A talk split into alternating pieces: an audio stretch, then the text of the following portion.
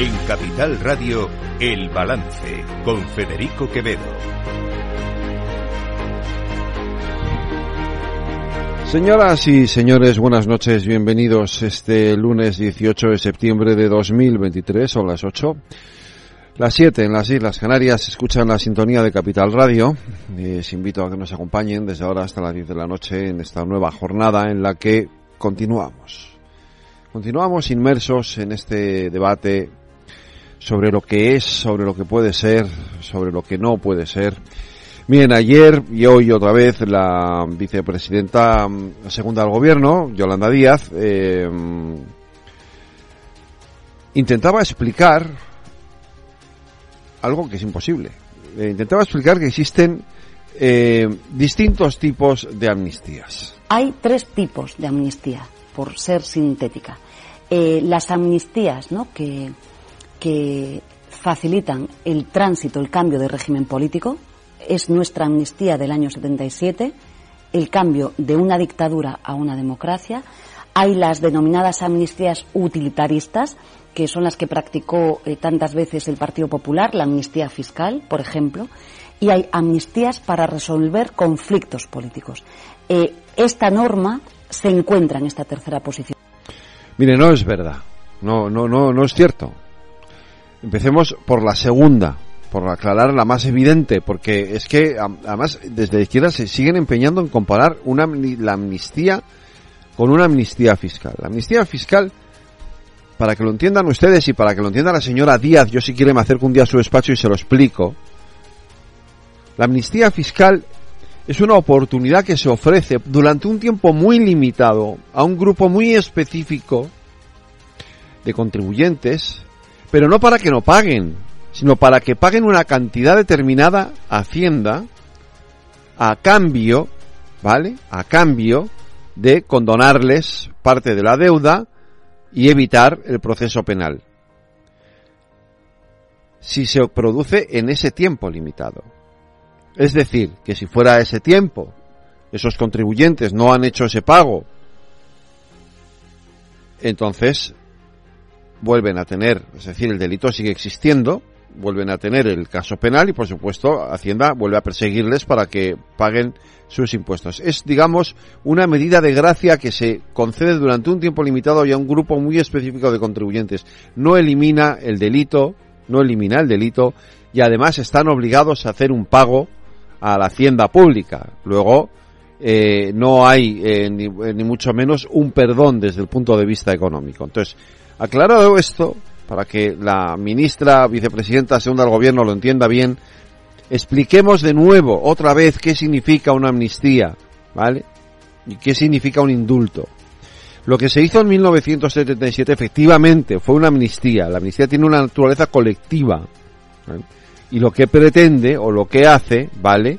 Es el olvido legal y la, la extinción de la responsabilidad de, los de, unos determinados delitos. Y efectivamente, se suelen producir normalmente al término de un periodo de guerras o de, o de dictaduras para eh, facilitar, digamos, eh, la convivencia. No es este el caso. No existen las amnistías raras porque de pronto le venga bien a señor Puigdemont que le hagan una amnistía. Esto no, no está contemplado en el, en el ordenamiento jurídico. Una amnistía es lo que es. Y una amnistía, como la que pretende Puigdemont, es exactamente igual, es la misma amnistía que se hizo en el 77. No es distinta, es la misma. Es decir, es el olvido legal de unos delitos y la extinción de la responsabilidad de sus autores. Es decir, y volviendo al origen y al inicio, significa que el Estado renuncia a considerar delito lo que antes consideraba delito. Es lo que ocurre después de un tiempo de dictadura, después de una guerra.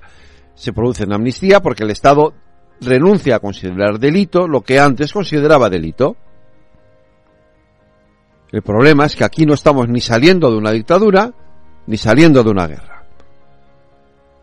¿No? Esta es la cuestión. En lo que estamos, en lo que sí que estamos, es en un problema territorial. Y el PP también tiene un problema con esto.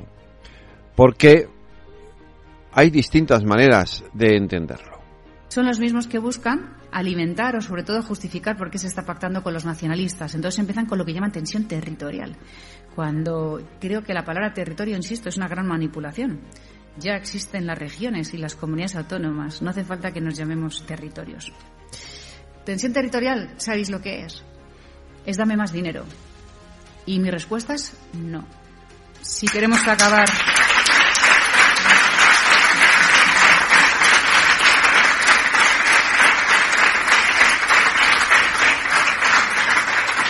Llevamos demasiado tiempo pagando este negocio, décadas, y no ha funcionado. Cuanto más dinero, más insultos. Cuanto más dinero, más ataques.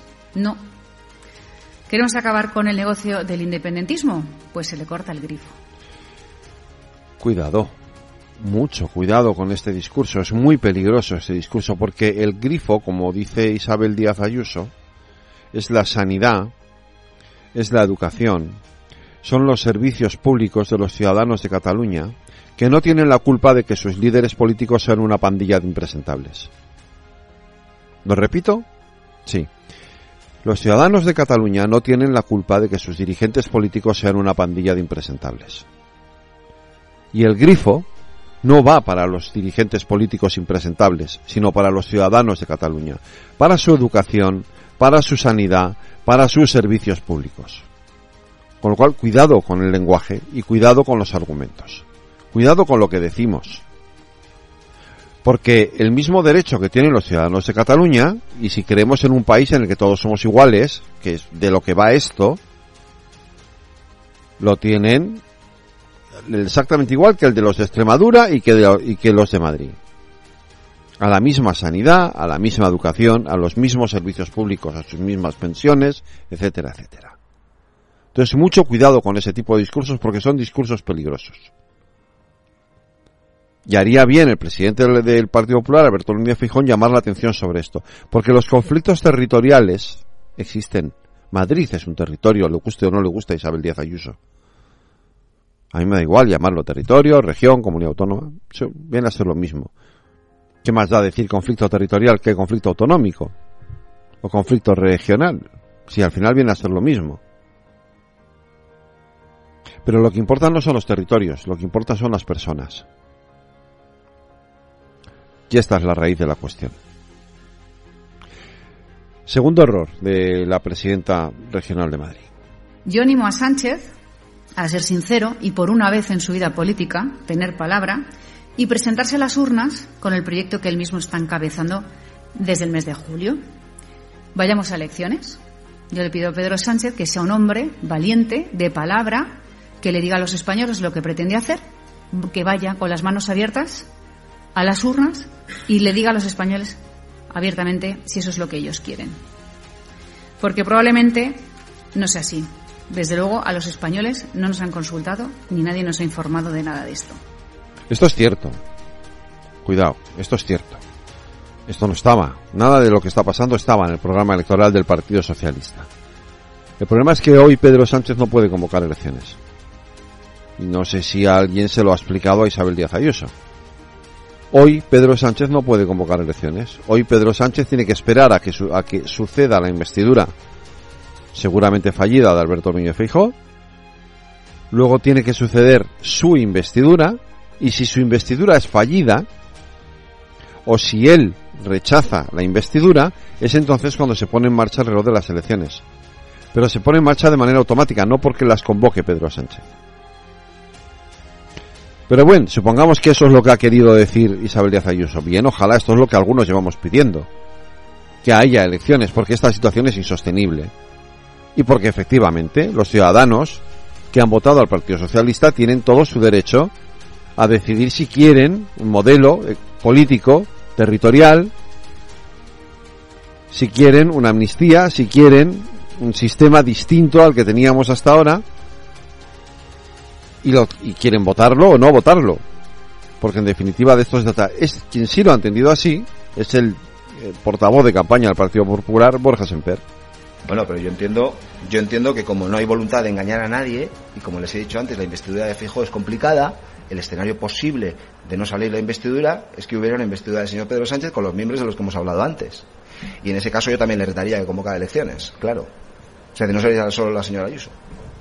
Claro. Si usted quiere ser presidente del gobierno utilizando, iba a decir argumentos, pero utilizando políticas que ocultó a los españoles, como la concesión de la amnistía, pues parece razonable que usted se vuelva a someter a la consideración de los españoles, porque esto cambia las reglas de juego. Pero para eso tiene que no salir la investidura. Insisto, no convoca elecciones. Simplemente no sale la investidura. En fin, en los sonidos del día de hoy les voy a poner uno. Eh, confío en que lo entiendan, está en catalán. Eh, se llama Xavier Trías, es un hombre mayor al que él mismo dice que por decir lo que ha dicho hoy le van a llamar gagá o abuelo o cosas así. Traducido viene a querer decir eh, que el 23F eh, evidentemente no fue un golpe de Estado promovido por Tejero, sino que tuvo mucho que ver en aquel golpe de Estado el Partido Socialista y que prueba de que eso que él dice es verdad es que a la vuelta de ese golpe de Estado el nuevo gobierno presidido por Felipe González aprobó la famosa LOAPA. Esto ha generado cierto revuelo hoy, obviamente, como se pueden imaginar, porque claro, eh, en el Partido Socialista no ha sentado nada bien lo de que Trías, que por cierto era aquel señor eh, tan serio y brillante al que algunos proponían que tenía que haber sido alcalde de Barcelona, pues ha dicho esto que, miren, yo no me atrevo a calificar las cosas de, pero un poco de barbaridad sí que es. Ahí va a haver un cop d'estat, el 23F, que ningú es pot creure que això va ser un cop d'estat del senyor Tejero. Encara, potser encara hi ha alguns innocents que es creuen això. Eh? Vostè creu que el rei estava darrere, per exemple? Home, jo crec que els socialistes estaven darrere. Sí? Del 23F? Oh, i, tant. I tant. Sí, eh? Per Home, frenar el desenvolupament autonòmic. Bueno, és el que va passar. És a dir, què va passar? pues, eh, es va acabar el 23F, escolta, es va canviar el govern i què va fer el primer el Partit Socialista? Pues la LOAPA. Eh? Sap que s'enfadaran, eh, amb això que està dient molts dirigents? Bueno, ja ho saben. Ja ho sé, ja diran que estic gagà, que estic gran, que dic coses, però, però és evident.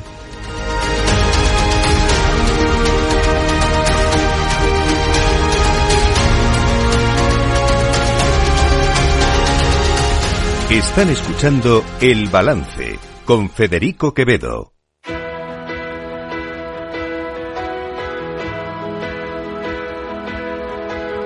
Las noticias de El Balance con Federico Quevedo, Aida Esquirej y Lorena Ruiz. Aida Esquirej, buenas noches. Buenas noches. Lorena Ruiz, buenas noches. Buenas El noches. Instituto Nacional de Estadística ha revisado al alza por tercera vez el crecimiento español tras la pandemia.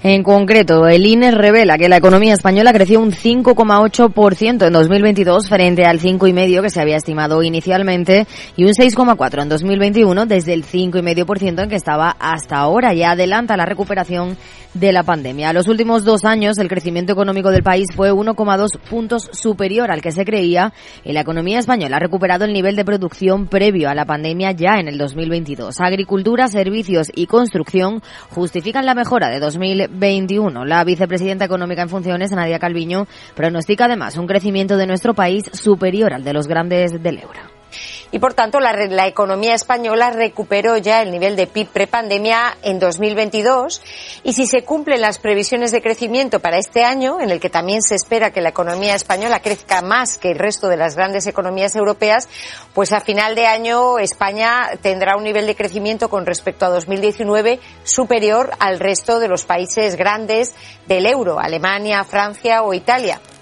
Según Calviño, el INE lo que ha hecho en realidad es confirmar lo que ya venían diciendo el resto de indicadores económicos y lo que esperaban todos los analistas, que es que España tuvo una recuperación aún más fuerte de lo que se estimaba. Eso sí, asegura que no es sostenible un nivel de crecimiento económico como el que se ha registrado desde 2021 y ahora tiene que ir moderándose progresivamente. Reconoce que la subida de los tipos de interés está llevando a una ralentización de la economía europea y española que va creciendo con menos fuerza.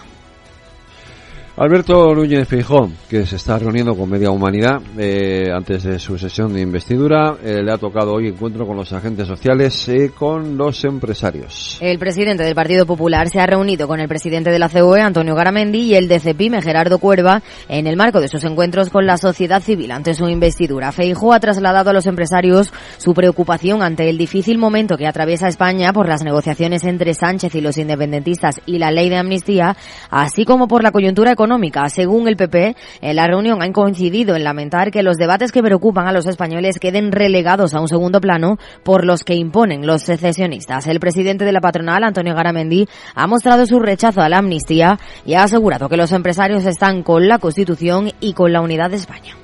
La COE, la CEPIME, los autónomos, los empresarios españoles, estamos con la unidad del país, con la unidad de España, estamos con la Constitución del 78, que es la que durante 45 años nos ha dado la estabilidad en nuestro país. Eh, trasladamos y transitamos la moderación, creo que lo hemos demostrado y lo demostramos ampliamente con los acuerdos, en este caso con el, el, económicos, con los sindicatos, y creo que es algo que ha funcionado siempre eh, fantásticamente bien. Está hablando de la amnistía. ¿Estamos de acuerdo? No. Es decir, ¿está en la Constitución en este momento, dentro de la Constitución, la palabra amnistía? Pues yo creo que no. Garamendi responde así a la vicepresidenta en funciones, Yolanda Díaz, que pidió el domingo incluir también a los agentes sociales en un gran pacto histórico para la amnistía. Este encuentro, el de hoy, es el primero de una ronda de contactos del presidente del PP con los agentes sociales, que seguirá mañana con el secretario general de UGT, Pepe Álvarez, y el miércoles con el de Comisiones Obreras, Unai Sordo. Y Cepime, por su parte, avisa falta personal en las empresas españolas y eso está lastrando la competitividad.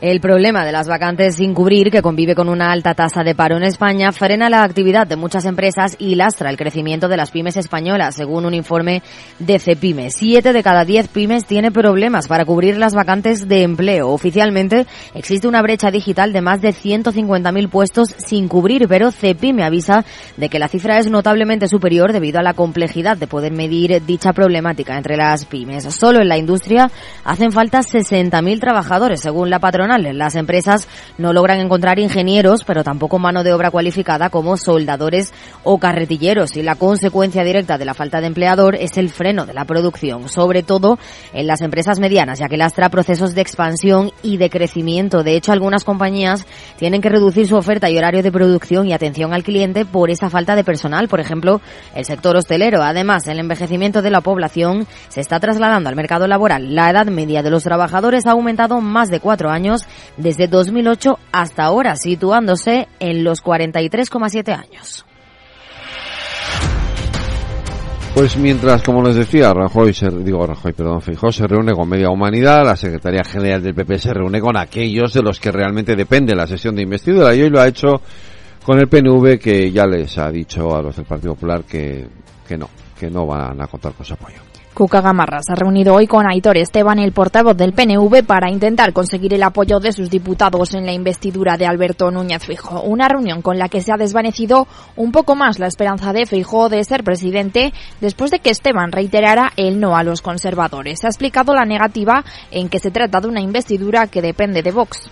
Lo dijimos muy claro, no íbamos a participar en eh, una conjunción parlamentaria que, precisara eh, los votos de Vox, en una investidura que precisara los, votos de Vox. No solo es que la investidura los precise, sino que además, dada la composición de la Cámara, es evidente que, es, que va a necesitarse, eh, se necesitaría desde luego a la hora de llevar adelante un programa ese concurso.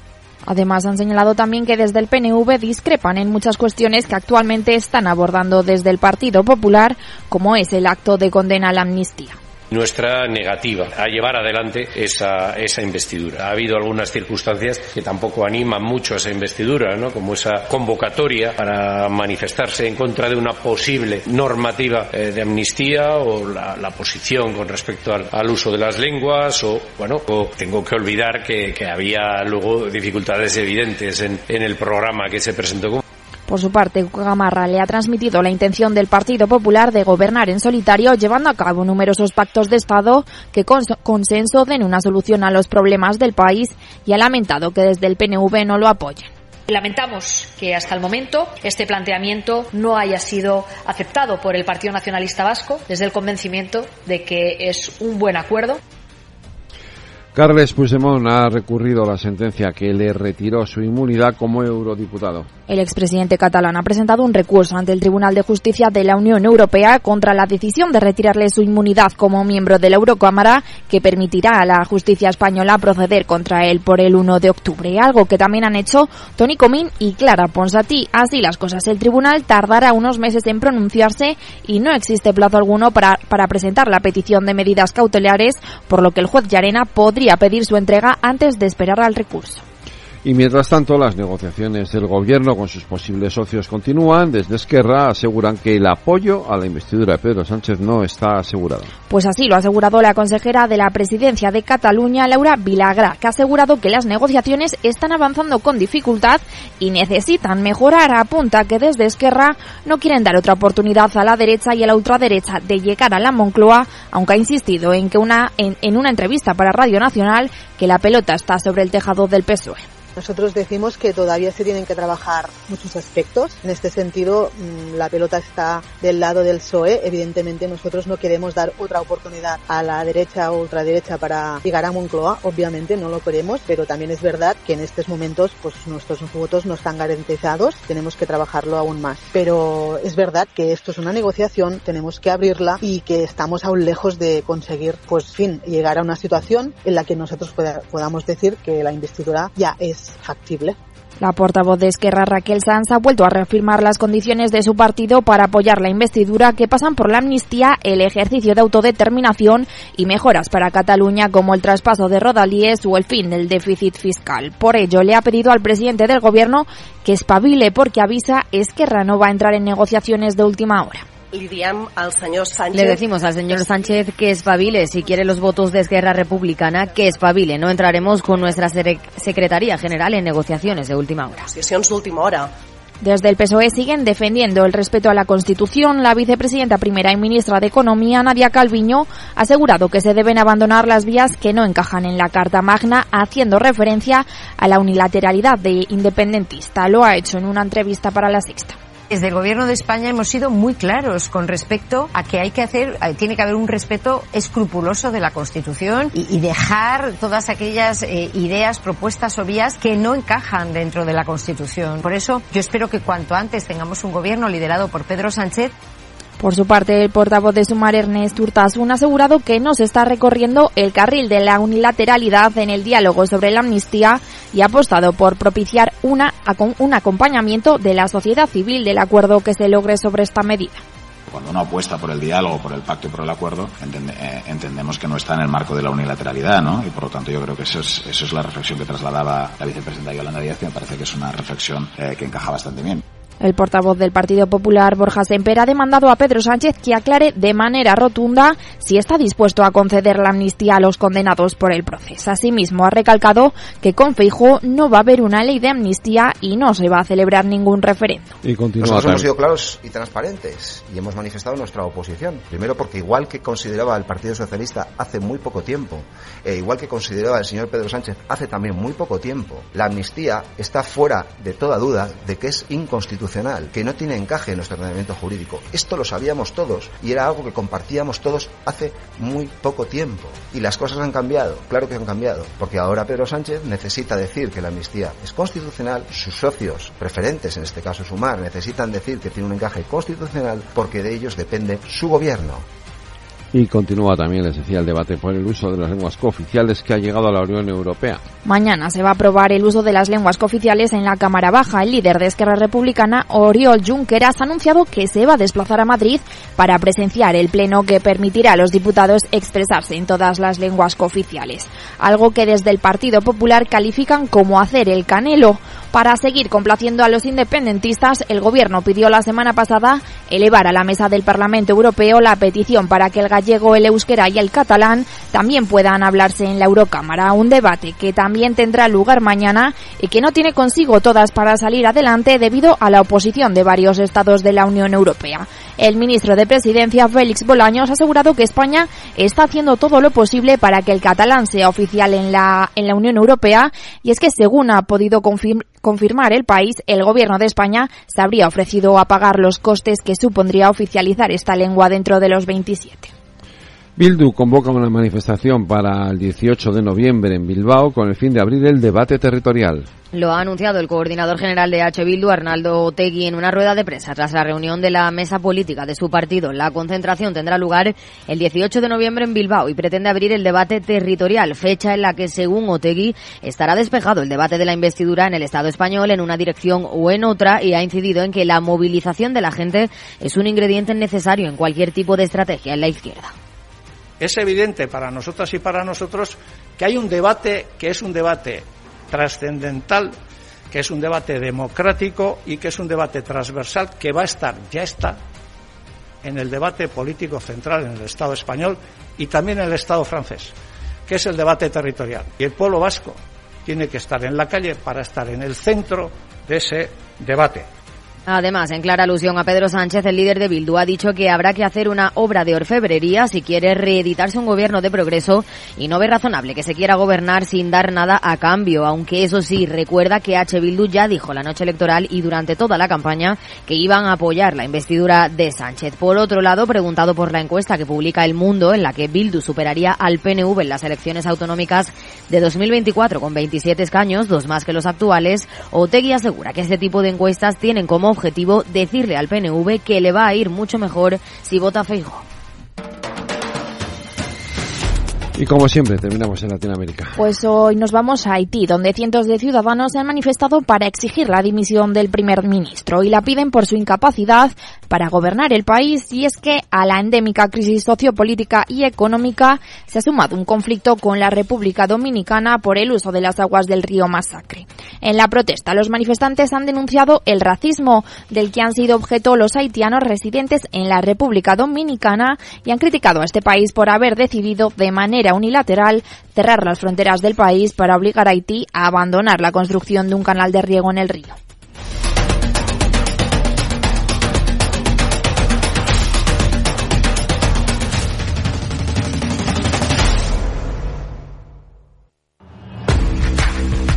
Oye, pensando cómo ahorrar en momentos como este con los precios por las nubes.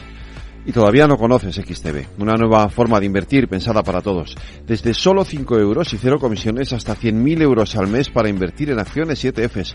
Con XTB tu dinero está depositado en bancos españoles y tu broker es uno de los más respetados del mundo, regulado por la CNMV y los principales organismos internacionales. Y con oficina propia en Madrid desde el año 2008. Entra en xtb.com. Recuerda, xtb.com. A partir de 100.000 euros al mes, la comisión es del 0,2%, mínimo 10 euros. Invertir implica riesgos.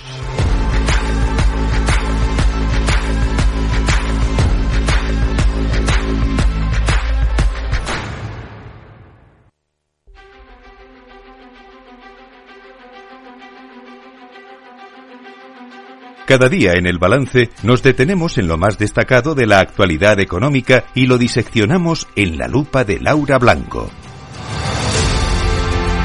Laura Blanco, buenas noches. Buenas noches, Federico, ¿qué tal? Pues bien, aquí en este lunes eh, de, de Yabú, un poquito, la verdad. Si yo digo, si pienso en este lunes, si pienso en el lunes de la semana pasada, digo, pues estamos hablando de lo mismo. Es como un poco- bueno, bueno. tú no, porque te- para, para ti tengo algo nuevo. Bueno, bueno.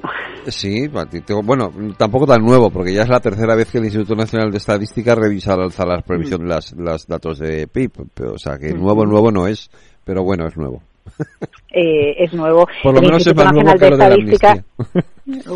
Bueno, hoy tenemos ahí la reunión que ha tenido Núñez Feijo con Garamendi, Con ¿no? Garamendi, Al sí. final de, al final de lo que se trata y, y lo más importante como, como país es, es que seamos un país estable, creíble y con instituciones fuertes. Y en un país estable, creíble, con instituciones fuertes, en el que además tuviéramos la capacidad de crear mucho valor añadido a través de la innovación y tuviéramos una población eh, muy formada, estuviéramos todos muy formados eh, para poder aspirar a salarios eh, vinculados al valor añadido, a mayor productividad, pues mm, más capital extranjero vendría. Federico, al final está todo vinculado, ¿eh? Sí. Al final eh, es importante los pasos que se dan y los mensajes que se le dan también al inversor internacional.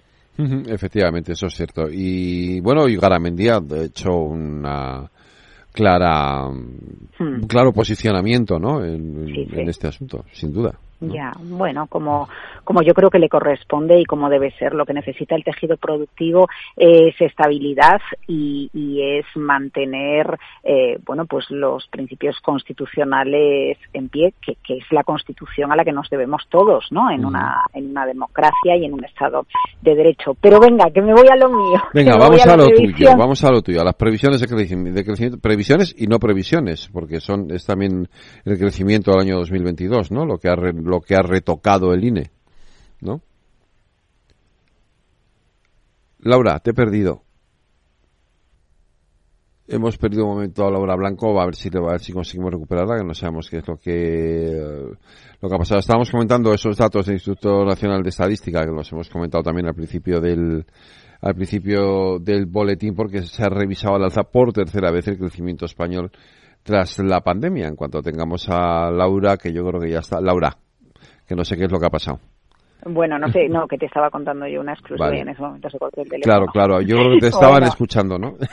No, no, no. De previsiones te iba a decir que vamos a hablar Sí. mañana martes porque el Banco de. España actualiza eh, su escenario económico. Eso va a ser mañana. Lo, lo que ha pasado hoy y se esperaba es que el Instituto Nacional de Estadística hace una revisión de la contabilidad nacional. Sí. Eh, nueve décimas más de crecimiento en 2021 hasta el 6,4%, tres décimas más de crecimiento en 2022 hasta el 5,8%. Para entender por qué pasa esto, lo que sucede es que las estimaciones eh, anteriores tenían eh, parte de eso, de estimaciones, porque no se disponía de todos los datos. Eh, hay, hay una información coyuntural, que es la que utiliza el Instituto Nacional de Estadística para darnos la estimación de crecimiento, que ahora se cambia por información estructural de todo tipo, ¿eh? desde el sector agrario hasta los impuestos, hasta la encuesta de presupuestos familiares. Se usa absolutamente todo. Cuanto más granular tienes toda la información, mejor puedes atinar en eh, el dato real de crecimiento. ¿Qué sucede? Bueno, pues que es un dato muy del pasado, que a nosotros nos, lo, lo que nos importa es lo que sucede ahora en tiempo real o lo que va a suceder en los próximos meses. En cualquier caso, es interesante saber que recuperamos el nivel de PIB eh, previo a la pandemia en el ejercicio 2022. ¿Esto por qué es importante? Porque en el relato, Federico, se ha usado mucho, eh, se le ha echado en cara al gobierno que éramos el único país de las grandes economías europeas que no había recuperado eh, el PIB previo a la pandemia. Se nos ponía a la par en ese sentido que Reino Unido. Bien, pues todos esos argumentos que hemos utilizado, yo incluida, eh, quedan en saco roto, aunque sean comentarios del pasado, porque realmente sí que recuperamos eh, el PIB. Si recuerdas en muchas ocasiones eh, fue el propio Ministerio de Economía quien comentó que los datos que daba el INE no se ajustaban a los datos de PIB real. Bien es cierto que el, el- el Ministerio tiene una metodología donde cada vez más, prácticamente en tiempo real, va, va- va haciendo estimaciones internas de cómo evoluciona la economía española. Eh, ¿Qué es lo bueno? Pues que ha habido un mejor comportamiento del consumo y del sector exterior. ¿Qué es lo bueno también? Que como la ratio de deuda PIB que tiene un país se mide, eh, es, es una ecuación y se mide en relación al PIB, Sí. mayor PIB, mismos millones de, de, de- de deuda, pues al final nuestra ratio deuda es inferior y esto, como foto global, eh, es, es, es algo bueno. Po- po- podem- podemos estar en contra de la deuda, a favor de la deuda, muy endeudados, menos endeudados, pero la ratio de deuda PIB baja y nuestro PIB queda, para quienes les gusten las cifras exactas de cuánto equivale la economía española, uno con tres billones de euros. Este dato a veces lo usamos porque cuando se mira la economía de otro país, Grecia, pues es el 25% del PIB español, o la economía americana es 16 veces o 18 veces el PIB español, ¿no? Para esto nos vale normalmente, ¿no? Cuando, cuando entendemos a cuánto equivale la economía española. Pero como te decía antes, Federico, lo que nos importa, bien, el pasado está bien, lo que nos importa es lo que viene. Hoy escribía el economista Manu Hidalgo, a veces eh, charlamos con él en, Sí. en Capital Radio, sí. escribía una columna en la que explicaba cuál- cuáles son las nubes que tiene la economía española y es muy interesante porque no tenemos claro cómo se va a comportar la demanda interna, tocada por la inflación, tocada por los tipos de interés. No olvidemos que el hecho de que la inflación subyacente esté cayendo menos de lo que se esperaba puede prolongar estos tipos en niveles altos durante más tiempo y eso a su vez va a penalizar consumo de familias, inversión de las empresas. Tampoco tenemos claro qué va a pasar con un factor crucial para la demanda exterior, que es el turismo que se computa en demanda exterior. ¿Por qué motivo? Porque Alemania eh, casi en recesión eh, y otras economías europeas muy tocadas, fíjate en Francia que también están con el problema de, de los carburantes, bueno, pues cómo se va a comportar el turismo internacional eh, de cara a venirse a España y a gastar aquí. Y luego tenemos algún otro factor, como por ejemplo la sequía, que está, está pasando factura, lo estamos viendo, los precios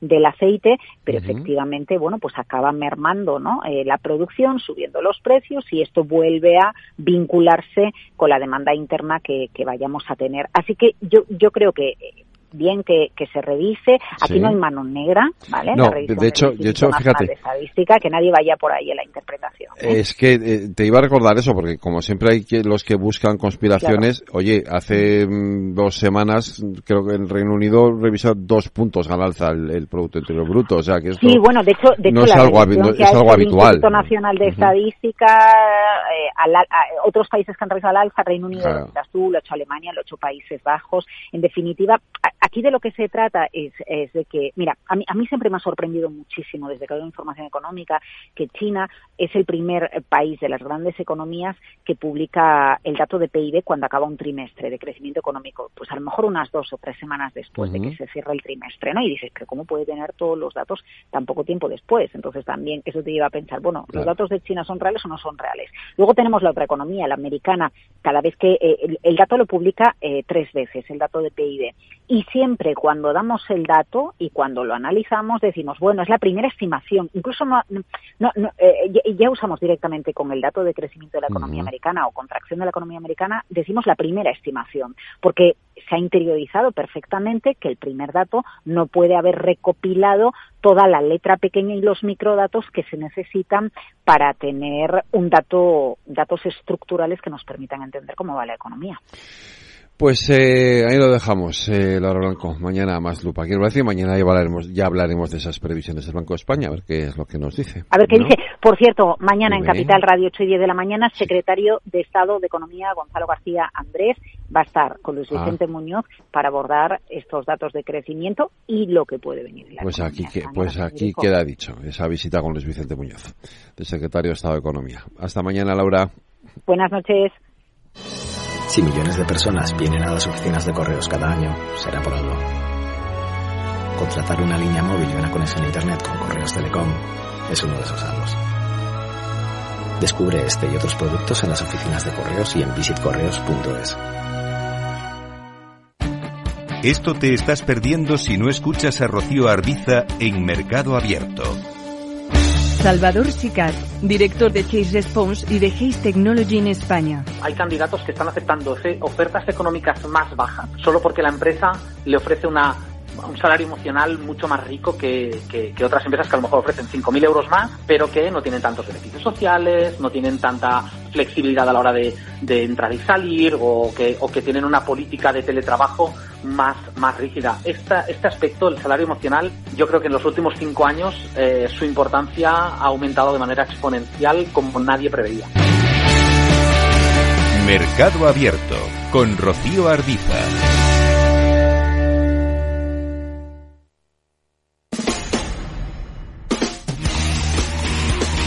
Están escuchando El Balance de los Deportes con Federico Quevedo y Paco Lloret. Paco Lloret, buenas noches. Hola, ¿qué tal, Federico? Saludos, muy buenas. Buen lunes este. A ver, jornada de liga. Vamos a empezar por ahí. ¿Qué es lo más destacado? Hombre, lo más destacable es que el, que el Barça está intratable, que el Madrid sufrió pero ganó. Y ya se, ya se han encaramado eh, en una nueva edición de, de esta especie de liga escocesa y que nadie se enfade, pero es la, la realidad, ¿no? Ah. Están, yo creo que ya muy distantes. Probablemente el resultado más sorprendente, sin duda alguna, es la victoria clara, merecida y contundente del Valencia con el Atlético de Madrid por 3, por 3 a 0. Fue una jornada donde hubo muchas victorias locales, tantas como que no se ha registrado más que una visitante, y fue muy afortunada del Mallorca en Vigo. El Athletic se deshizo también de forma clara del Cádiz, eh, Getafe, el Getafe sufrió, pero ganó 3-2 a Osasuna, y bueno, exhibición del Barça y el Madrid, pues un partido muy, muy del Bernabéu de toda la vida, muy meritorio, sufre, el rival se le sube a las barbas, pero luego el Madrid acaba inclinando la balanza ante una gran Real Sociedad. y la, que, la que Real, cierra- la Real jugó muy bien, eh, hizo un partidazo la Real Sociedad. Sí, sí. Sí, sí, sí, sí. Claro. Estamos hablando de un equipo Champions, ¿eh? Claro, no, claro. no es ninguna broma. Y esta noche queda un partido. Eh, no hay ningún empate en primera, ¿eh? Todos son, victori- todos son victorias locales y la victoria del Mallorca en, en Balaídos. eh, y a ver qué pasa esta noche en los Cármenes, Granada, Girona. Eh, aquí sí que puede haber una variante, como se dice en términos eh, quinielísticos, ¿no? Y, y bueno, en- eso en cuanto a la liga, pero es que mañana ya tenemos la, la Champions en marcha. Ya debutan el Atlético de Madrid, que llega muy tocado a su cita de Roma contra el Lazio, después de haber sufrido el varapalo de, de Mestalla. Y al mismo tiempo el Barcelona, eh, ambos juegan a las nueve, el Atlético en el Olímpico de Roma y el, en este caso el Barcelona juega como local en Montjuic eh, contra el equipo del, eh, del Amberes, un equipo belga. El miércoles les toca a los otros tres. Horario vespertino para el Real Madrid en el Bernabéu. Jugará contra eh, un debutante, además un, un equipo que- del que deberíamos hablar probablemente mañana o Sí. el mismo miércoles. El Unión de Berlín es un caso muy atípico en el fútbol alemán, un equipo cooperativa que estaba Sí. en segunda con una afición muy fiel y bueno, que debutan a Champions además en un escenario eh, tan majestuoso como el Bernabéu. Hay un gran partido en San Sebastián, Real Sociedad Inter y el Sevilla recibe al Lens. Cinco equipos tenemos, repóker. Vamos a ver cómo se inicia esta fase, esta fase de grupos. Y también, bueno, se inició la Liga Femenina y como supongo que este tema también lo quieres tocar, continúa el lío con la selección española. Sí, sí, sí, sí. ya- Es muy raro esto que ha pasado, ¿verdad? No, no he entendido nada, porque, porque habían dicho que no iban, pero luego los han seleccionado. No he entendido nada de todo esto, Paco. Es una situación rarísima toda ella. Pues es, es que yo te entiendo porque es difícil de entender, incluso para los que estamos pendientes, pero al final sí que llego a una conclusión y creo que aquí existe un conflicto larvado desde hace mucho tiempo que afecta a la selección y afecta a las competiciones. Todo lo que hay en el fútbol femenino, acuérdate hace tiempo aquella final de la Copa de la Reina que entonces Rubiales eh, no quiso bajar al terreno de juego a dar la copa, sino que lo hizo en una posición muy forzada, muy extraña. Las rebeliones que han habido y, todo esto yo creo que está generando ahora mismo pues una situación eh, desagradable. Nada más es un es una especie de, pulso a ver quién puede más. Eh, hay una nueva seleccionadora Monse Tomé. Ella ha dicho mm, que ya no es como Jorge Vilda y al que y era su ayudante ¿eh? Y, y luego, pues existe una rebelión permanente de jugadoras que exigen un cambio radical, una modificación de las estructuras. Y esto es lo que explica estas desavenencias permanentes, que yo creo que, que, que no están, mm, no son buenas, te lo digo, te lo digo de verdad. Entiendo que las posturas de las jugadoras reivindicando mejores derechos y situación Sí, eh, sí, está más que lógico, justificada, pero no sé si están eligiendo el cauce adecuado, ¿eh? es mi opinión. Oye, eh, vuelta ciclista. Bueno, pues al final la Vuelta Ciclista acabó como esperábamos con el apo- la apoteosis del, del Jumbo, ¿no? Bueno, se ha dado una paradoja, ¿no? Que mm, Kus, que era un, un secundario, ¿no? Eh, pues uno de los eh, que está para, para ayudar, un gregario en el argot ciclista, 29 años, pues mira, se ha llevado la Vuelta Ciclista merecidísimamente, porque yo creo que al final eh, Jumbo tampoco quiso evidenciar una, una guerra interna a ver si, porque yo creo que Vingegaard, si, sobre todo Vingegaard, si hubiera querido, se hubiera llevado la vuelta, pero ha prevalecido la disciplina de equipo y en este caso, pues no, eh, el, el Jumbo Visma ha hecho una, una temporada escandalosa, ¿no? Hay una diferencia abismal y, y sin duda alguna pues estamos ante un equipo que ahora mismo es con diferencia el mejor, el mejor del mundo, ¿no? Ayer acabó la vuelta en Madrid, pero bueno, sobre todo lo que más llamaba la atención era toda la fiesta, eh, la ceremonia de, de, de podium y, y al final, pues, eh, sin duda alguna, tres corredores del mismo equipo, Roglic, Vingegaard y Kus, el ganador en, la, en el podium. Ningún español, cuarto y quinto, pero bueno, hay que confiar sobre todo en Ayuso, que está creciendo, que está muy bien, y también Mikel Landa ha hecho una vuelta muy, muy digna. Oye, y Lorena, eh, desastre en la Copa Davis que puede tener un perjudicado lo que, lo que se llama daño colateral. Sí, el, ¿Eh? el mayor perjudicado del desastre de España en la Copa Davis podría ser Carlos Alcaraz, que podría no ir a los Juegos Olímpicos de París, ya que aún no cumple con los requisitos para poder competir en ellos. Ahora tan solo le quedan dos opciones, o jugar una serie de Copa Davis la semana posterior al Abierto de Australia de 2024, o recibir una invitación especial por parte del Comité Olímpico. No obstante, España aún puede recibir una invitación para la fase de grupos de la, de la Davis 24 que libraría de jugar la serie de febrero y entonces este escena- escenario sería el mejor para España pero obligaría al Alcaraz a recibir una invitación a las Olimpiadas y es que según el reglamento para que un tenista pueda acudir a los Juegos Olímpicos tiene que haber formado parte del equipo nacional al menos en dos ocasiones y que una de esas dos haya sido en 2023 o en 2024. Sin embargo, Alcaraz ha ido convocado en dos ocasiones, pero ambas fueron en 2022, así que para cumplir este requisito solo le queda la opción de jugar la serie de febrero. Vamos, que lo tiene complicado, Paco. Pues eso es lo que parece, ¿no? Lo Sí, tiene lo tiene bastante, complicado, sí.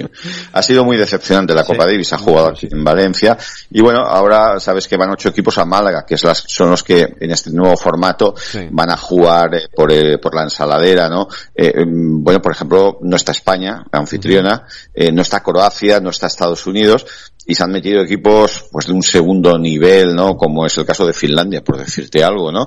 Eh, al final estará la República Checa, estará en Serbia, eh, con Djokovic, que aquí quedó en España, en Valencia ha quedado segunda, por detrás de la República Checa, Australia, Países Bajos y, y Canadá.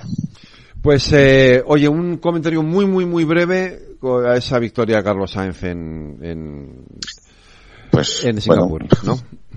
En Singapur, bueno, un- una alegría, ¿no? Porque al final dices, bueno, ya se ha acabado la tiranía de, Verstappen, ¿no? Bueno, pues yo creo que estamos ante, eh, bueno, primero hizo una, mm, una grandísima, una grandísima carrera, ya se veía venir, ¿no? Y, yo creo que ah, fue, fue un alegrón de- del fin de semana, ¿no? Para Ferrari, eh, bueno, en Italia la prensa se ha deshecho en elogios, ¿no? Y lo sitúan a Carlos Sainz a la altura de, bueno, pues de gente como Niki Lauda, el austríaco que corrió para Ferrari, de, de Villeneuve o de Alain Prost, ¿no? La, la portada de, de muchos periódicos italianos hoy eh, tiene un eco la victoria de, de Carlos Sainz y, bueno, creo que creo que se lo ha merecido porque llevaba, llevaba muchas carreras porfiando por esto, ¿eh?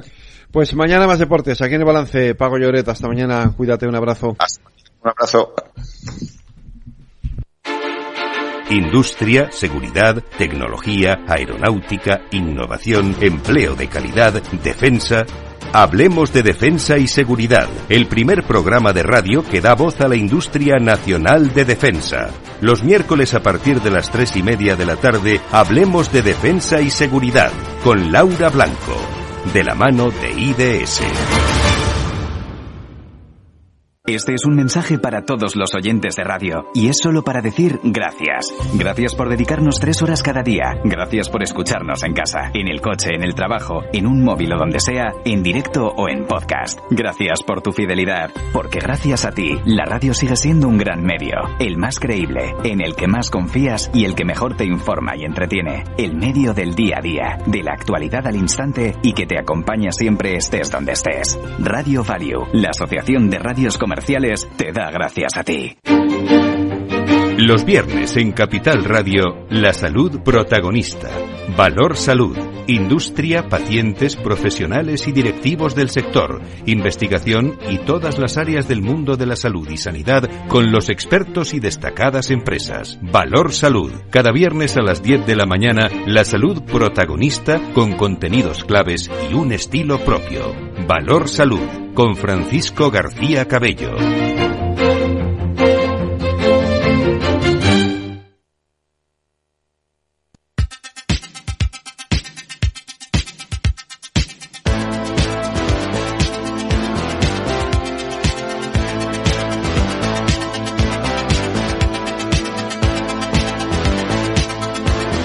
La tertulia de El Balance con Federico Quevedo.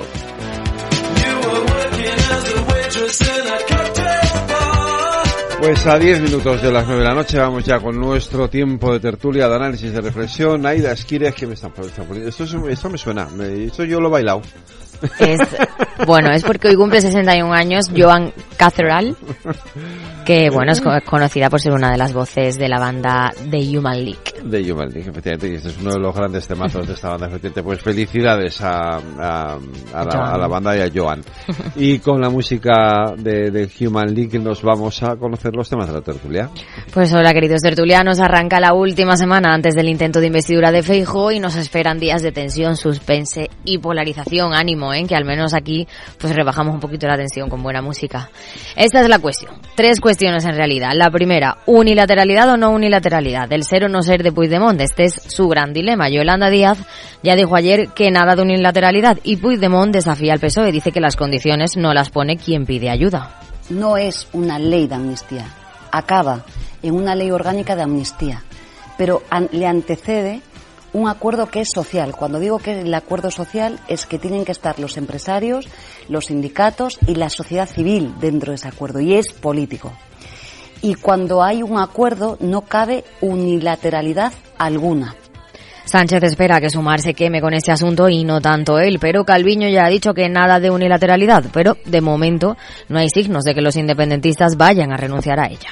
Desde el Gobierno de España hemos sido muy claros con respecto a que hay que hacer, eh, tiene que haber un respeto escrupuloso de la Constitución y, dejar todas aquellas eh, ideas, propuestas o vías que no encajan dentro de la Constitución. Por eso yo espero que cuanto antes tengamos un gobierno liderado por Pedro Sánchez La segunda cuestión, los nacionalistas pueden pasar página de sus procedimientos contra viento y marea o aceptan las reglas de juego. Y es que aquí lo que se plantea al final es si van a mantener alto el listón o lo irán bajando a medida que se acerque la fecha de la investidura de Sánchez. La tercera, y Sánchez concederá la amnistía si los independentistas no renuncian al proceso. Esta es de verdad la gran cuestión. El presidente se dice convencido de que logrará su propia investidura tras el fracaso del PP porque buscará votos de debajo de las piedras. que diga que se entiende mal la descomunal pérdida de tiempo de un candidato que, sabiendo su incapacidad para construir una mayoría parlamentaria en el Congreso, ha sometido al país a un periodo de tanto parálisis y también de tanto bloqueo. Un periodo en el que el candidato parece más empeñado en impedir otra investidura, investidura que en lograr la suya. Por mi parte, les garantizo que si no prospera la investidura en marcha, como ya incluso da por descontado el propio candidato, y si recibo el encargo del jefe del Estado, me voy a dedicar en cuerpo y alma a lograr una investidura auténtica y no perderé tiempo en gestos vacíos. El motor suena, pero seguimos en punto muerto en realidad. Ha llegado un nivel de pesadez que no puedo más. Pero esto no es lo único. Ultimátum de Junts a Sánchez por el uso del catalán en las instituciones de la Unión Europea. Para la modificación del reglamento que permita el uso oficial del catalán, el gallego y el euskera, hace falta la aprobación unánime de los Estados miembros y no parece que vaya a producirse este próximo martes. Y nos vamos al otro lado del hemiciclo. Feijóo prepara una renovación para pasar a la oposición. Vamos, queda por hecho que la investidura no sale. Esta tarde Cuca Gamarra ha recibido a Aitor Esteban y nada, el PNV sigue diciendo que no. Lamentamos que hasta el momento este planteamiento no haya sido aceptado por el Partido Nacionalista Vasco desde el convencimiento de que es un buen acuerdo. ¿Y quién caerá en el PP? Hay una tricefalia en Génova que levanta suspicacias dentro del partido y que podría tener los días contados. Es la de Cuca Gamarra, secretaria general, Elías Bendodo, coordinador general, y Miguel Tellado, responsable de organización. ¡Viva el vino! Pues viva el vino. Aida Sire, muchas gracias, como siempre, por ponernos los temas de la tertulia. Voy saludando ya a Adrián Argudo, buenas noches. Buenas noches, Federico. El Sarnaid, buenas noches. Mm, Cristina López Gobo, buenas noches. Buenas noches. Dani Gamarra, buenas noches. Bienvenido de nuevo a ti, Adrián, que es verdad que, que el SAI y Cristina ya se habían cenado, pero vosotros dos todavía no. Y Miriam Bravo, buenas noches, eh, diputada en la Asamblea de Madrid del Partido Popular. ¿Qué tal? Muy bien. Pues eh, mm, yo lo siento, de verdad. O sea, es, es que no hay otro tema. A mí me encantaría por decir, uy, tenemos un montón de temas hoy en la tertulia, pero no. Seguimos enfrascados en el mismo tema em, y así creo que vamos a estar al menos eh, hasta que acabe la investidura de Pedro Sánchez. Eh, bueno, yo creo que a partir de la de Feijóo se animará un poquito con las negociaciones y esto, pero pero es un poco aburrido, ¿eh? Ya el asunto, ¿no? No sé, Miriam. Bueno, es aburrido porque no se quiere llegar a acuerdos. Si se llegaran a acuerdos, eh, se hubiera solventado esto más rápidamente de lo que, Mm. que es lo que quieren los españoles, ¿no? A lo mejor es que también Feijóo lo ha alargado demasiado. No, fijo, no ha alargado absolutamente nada. de hecho, quien lo ha alargado ha sido en realidad la presidenta del Congreso, ¿no? Que es la que fijó la fecha para la sesión de, investidura. Fijó pidió 10 días para, para poder eh, tener esa posibilidad de, ser el presidente de gobierno de, España, para poder hacer las negociaciones adecuadas, tanto con los grupos políticos como con la sociedad civil, en fin, para tomar un poco el pulso.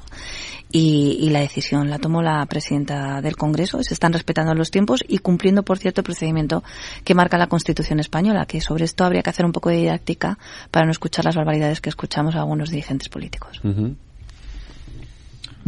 Bueno, a mí personalmente, lo he dicho alguna vez, a mí me parece inaceptable que la gobernabilidad de este país dependa del 6% del 6% del voto de la ciudadanía española. Yo creo que lo que este país necesita desde hace tiempo es un acuerdo entre los dos grandes partidos, el Partido Popular y el Partido Socialista, y viendo un poco la aritmética de escaños y la aritmética parlamentaria, a lo mejor lo mejor hubiera sido que hubieran estado dos años cada uno un acuerdo con diferentes pactos de Estado, un acuerdo, un pacto de Estado por el Estado de Bienestar, otro de regeneración democrática, independencia del Poder Judicial, eh, otro que, bueno, relativo al tema del cambio climático, medioambiental, otro relativo a asuntos europeos, ya que tenemos la presidencia del Consejo, y yo creo que hubiera sido lo mejor para la convivencia eh, de este país y para reducir los niveles de polarización que desde hace años, desde la crisis de 2008, eh, lleva sufriendo nuestro país creo que no es de recibo. Eh, lo que estamos pasando muchos españoles, que nos consideramos constitucionalistas, que creemos en el marco que nos dimos en el 78 y consideramos que, bueno, eh, por un lado el Partido Popular eh, depende de un partido extremista como es Vox y que a veces incluso adopta sus postulados y por otro lado el Partido Socialista se está viendo sometido a los chantajes de aquellos partidos que no quieren la unidad de la nación y que lo único que quieren es que España sea un país plurinacional una especie de, bueno, de, de república federal donde el derecho a autodeterminación quepa en el marco jurídico. Me paso a este lado. Adrián, porque vosotras dos ya habéis hablado de esto y ahora lo voy con vosotras. Adrián. Bueno, yo lo que creo en primer lugar es que a nadie en su trabajo le, da tan, le dan tanto tiempo para pensarse las cosas y actuar. Eso para empezar, ¿no? Que ya llevamos desde el día 23 de julio haciendo un montón de cábalas, juegos eh, y aritmética eh, por todos los lados, mientras los problemas reales de la gente ahí siguen.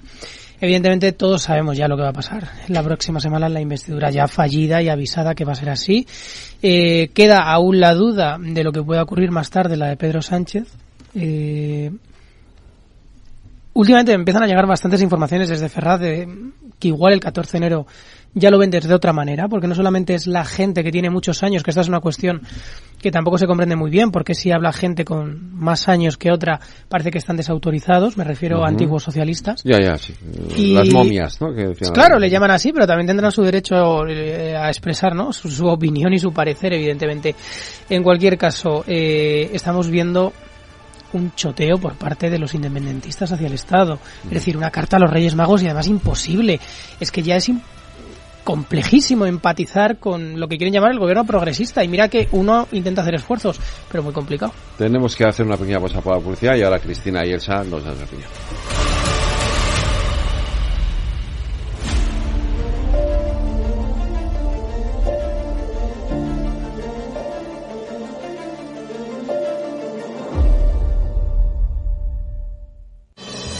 Si millones de personas vienen a las oficinas de correos cada año, será por algo. La tarjeta Correos Prepago con la que realizar pagos, compras y transferencias sin vinculación a ningún banco es uno de esos algos. Descubre este y otros productos en las oficinas de correos y en visitcorreos.es. ¿Quieres cobrar por operar con tu dinero?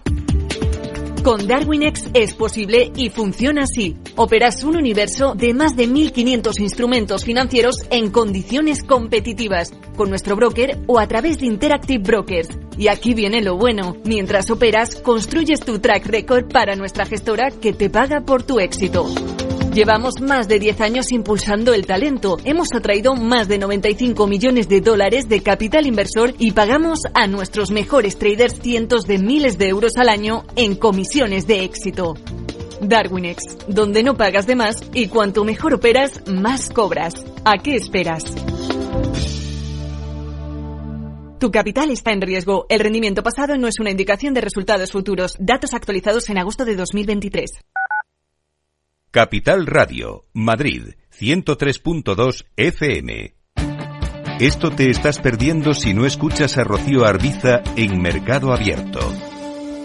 Salvador Sicat, director de Case Response y de Case Technology en España. Hay candidatos que están aceptando ofertas económicas más bajas, solo porque la empresa le ofrece una un salario emocional mucho más rico que, que, otras empresas que a lo mejor ofrecen 5.000 euros más, pero que no tienen tantos beneficios sociales, no tienen tanta flexibilidad a la hora de, de entrar y salir o que, o que tienen una política de teletrabajo más, más rígida. Esta, este aspecto, el salario emocional, yo creo que en los últimos cinco años eh, su importancia ha aumentado de manera exponencial como nadie preveía.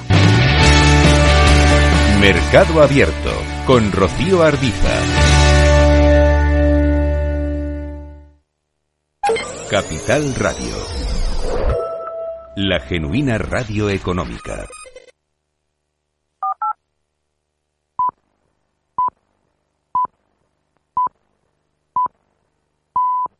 La tertulia de El Balance con Federico Quevedo.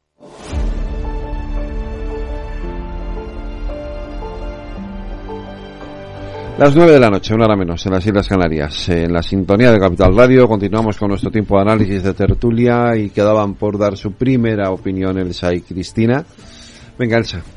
Bueno, ya hablamos de, la amnistía el otro día. Y, eh, más. Eh, y más hablamos, o sea, amnistía seguiremos hablando. Eh, la cuestión ahora es, ¿no? ¿Qué, qué va a suceder si, si todas estas fórmulas que se están planteando finalmente no, no le funcionan ni al uno ni, ni al otro, ¿no? Cómo va a estar la, la ciudadanía y cómo de harta se, se va a presentar, ¿no? Ese 14 de enero, porque creo que ahí se va a jugar una, una carta muy, muy importante con el hartazgo de la gente, ¿no? Ya estaban hartos en su momento con, venían de autonómicas, no, no solo los ciudadanos, los periodistas, periodistas, todo el mundo involucrado eh, en el sector estaba harto, como ahora otra vez repetir, y además tras dos fallos, ¿no? Que otra cosa sería si Sánchez renuncia a esa investidura, que no creo que, sea así, si ambos fallan, ver cómo va a estar el clima social, creo que es importante analizarlo. Bueno, yo creo que la, situación eh, a día de hoy es verdaderamente preocupante porque es que cada día sale alguien con una ocurrencia, o sea que ya no es solo la amnistía y la autodeterminación, es que es que hoy hemos visto a, a la ministra de Igualdad que es que, quiere volver a repetir. O sea, que es que no solo dimite, sino que quiere volver a repetir. Pues, irse a su casa, pero de una vez. Ha sido, y luego, por otro lado, tenemos a Otegui diciendo que, que, vamos, o sea, que esto es complicadísimo. O sea, se lo dice Otegui a, a, Sánchez. Entonces, y luego, por otro lado, al PNV pidiendo la reforma del Estatuto de Autonomía para ser independientes, pero no tanto. O sea, que no quieren salir de la Unión Europea y que quieren seguir ligados a España de alguna manera, por ejemplo, financieramente. O sea, que tontos no son, ¿no? Pero es que ya cada uno, o sea, yo a lo que veo es que cada uno sale con una cosa, o sea, que al final es imposible que Sánchez pueda complacer a todos. O sea, es, es que no, no, sería no dar este, vamos estabilidad a España ninguna no eh, antes decía Daniel eh, que, bueno pues que un, pacto dos años cada uno tal. Bueno pues eso sería una manera de dar estabilidad no pero pero esto desde luego ya es ya, yo es que hoy estaba viendo y leyendo la prensa y tal y es que ya veía una situación completamente surrealista. Y luego por otro lado que están diciendo que si que si Feijó está perdiendo el tiempo que nos está haciendo perder el tiempo los españoles oye, vamos a ver Feijó ha ganado las elecciones el rey eh, eh, le ha propuesto como candidato. Lo que está haciendo es intentar que salga una investidura. De momento es lo, más sensato que he visto en todo este escenario político. Otra, cosa es que no que, suma, que sume o que no sume, ya veremos. Antes Miriam ha dicho una cosa que es cierta, porque la eh, hubo mucho crítica al hecho de que Fijó pusiera la investidura el 26-27 de, de septiembre eh, yo la semana pasada pregunté, digo, pues es que ¿por qué se puso tan tarde? Y entonces me explicaron esto mismo que explicado antes eh, Miriam, que nosotros no lo pusimos, eh, porque primero, la primera opción que le dio eh, esta la presidenta fue Armengol fue dos, dos días, en pues 48 horas. Claro, Fijó dijo, yo 48 horas no puedo forjar un, un, un acuerdo, dame 10 días por lo menos para forjar un acuerdo. Entonces dijo, vale, 26 y 27 de, de septiembre. Y dijo, bueno, pues nada. Pero claro, es dilatarlo excesivamente, ¿no? El, el, tiempo, porque realmente eh, ya sabemos lo que va a ocurrir en esa aparentemente. Y además hemos visto hoy, y ahora entramos en esto también, en, las reuniones que ha tenido también el Partido Popular, hoy ya se ha reunido Fijó con los empresarios esta mañana, se ha reunido eh, Cuca Gamarra con el PNV, y, pero, pero ahora vamos a esa parte, a la parte del PP, ¿no? Va por, por seguir con la otra, porque eh, uno de los grandes asuntos es este de la unilateralidad, ¿no? Y hoy hay, hoy sí que parece que hay una cierta eh, consenso en torno en las filas del Partido Socialista que esto no es posible de ninguna manera, ¿no? Es decir, esto de la unilateralidad no es posible.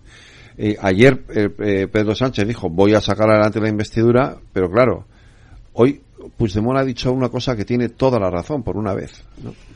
Las condiciones no las pone el que pide el apoyo, las condiciones las pone el que apoya.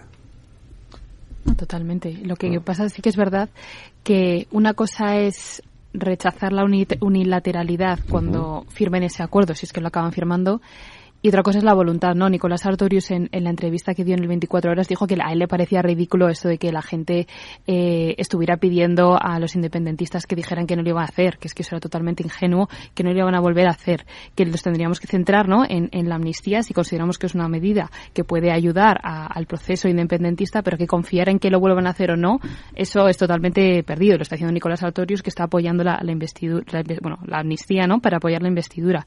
Entonces, bueno, yo creo que, que rechazarla puede que, que lo digan, ¿no? Puede decir que digan que la van a rechazar, pero luego ya confiar en eso ya, en fin. Bueno, es que eh, de hecho lo están diciendo abiertamente, o sea, por un lado, por otro, al final siempre hay eh, una parte del independentismo, por no decir toda, que acaban diciendo que después de la amnistía viene la autodeterminación. Entonces, es que nos lo están avisando, es que ya llevamos, es el tercer programa ya de- desde que hemos empezado y es que es, es que desde entonces y, y antes incluso o sea, lo están avisando, entonces cuando te lo están diciendo, será porque lo van a hacer, si ya lo han hecho una vez, pues lo mismo es que lo van a repetir, firmen lo que firmen, porque es que no te puedes fiar, porque no solamente es Junts, es que tienes a, a Asamblea Catalana, a Esquerra, a, a la CUP, a no sé qué, o sea que al final, si quieren incendiar las calles lo van a hacer, y si quieren volver a repetir un 1 de octubre lo van a volver a repetir. Me alegra ver que el Partido Socialista y la ministra del Partido Socialista están en, eh, rechazan la unilateralidad, solo faltaba. Lo que me preocupa de esto es que lo de la ley de amnistía sí, sí se lo están planteando. Y es que lo que no nos damos cuenta, y bueno, menos mal que algún socialista histórico sí se da, eh, es que en 2017 eh, un grupo de políticos se salta la legalidad vigente, la justicia española y los políticos, entre ellos el Partido Popular y el Partido Socialista, apo- eh, bueno, la justicia actúa por, su- por, por un lado y por otro lado eh, los, los partidos políticos apoyan el 155 e intervienen en la comunidad autónoma. Entre ellos Pedro Sánchez, con el Partido Socialista al frente, defendiendo el régimen jurídico que nos hemos dado todos en los últimos 40 años, porque había una zona de este país que se declaró independiente. Entonces, eh, a mí lo que me extraña es que nos estemos planteando, una parte de la sociedad española, se esté planteando conceder un indulto a unas personas que primero te dicen que no se arrepienten de lo que hicieron, que lo volverán a hacer y que además eh, eh, eh, quedas un poco como que los que lo hicimos mal fuimos nosotros. Fue el Estado español, que es una de las democracias más avanzadas del mundo, eh, cuando tú concedes un indulto lo que estás diciendo es bueno, te perdono, eh, aquí no pasó nada. Todo lo que hiciste, los altercados, la declaración unilateral de independencia, la corrupción, eh, la ayuda de Rusia, que no se puede olvidar, aparte de los partidos independentistas, todo esto, aquí no pasó nada. Venga, por la convivencia. No, hombre, no. O sea, lo primero que tiene que haber cuando hay un indulto es un arrepentimiento. Es decir, lo siento, me he equivocado, no, los- no, no lo volveré a cometer. Pero si no se dan estas condiciones, no lo podemos ni plantear. Entonces, a mí lo que me preocupa es que desde hace un tiempo, parte de la izquierda española, sobre todo la izquierda, en esto hay que decirlo, está adoptando el marco del nacionalismo No y está adoptando el marco, el relato de los partidos independentistas y está hablando de España plurinacional, de país de naciones, de nacionalidad, de, de, de realidades plurinacionales. Ahora metemos el, el- las diferentes lenguas cooficiales en el Congreso, cuando la Constitución solo decía que eran sus que, que solo eran oficiales en sus diferentes comunidades autónomas, y ahora resulta que a partir de mañana a lo mejor en el Congreso entre españoles nos tendremos que entender entre- con pinganillos. Es que es una locura. Y esto no tiene nada de progresista ni de socialdemócrata, pero nada de nada.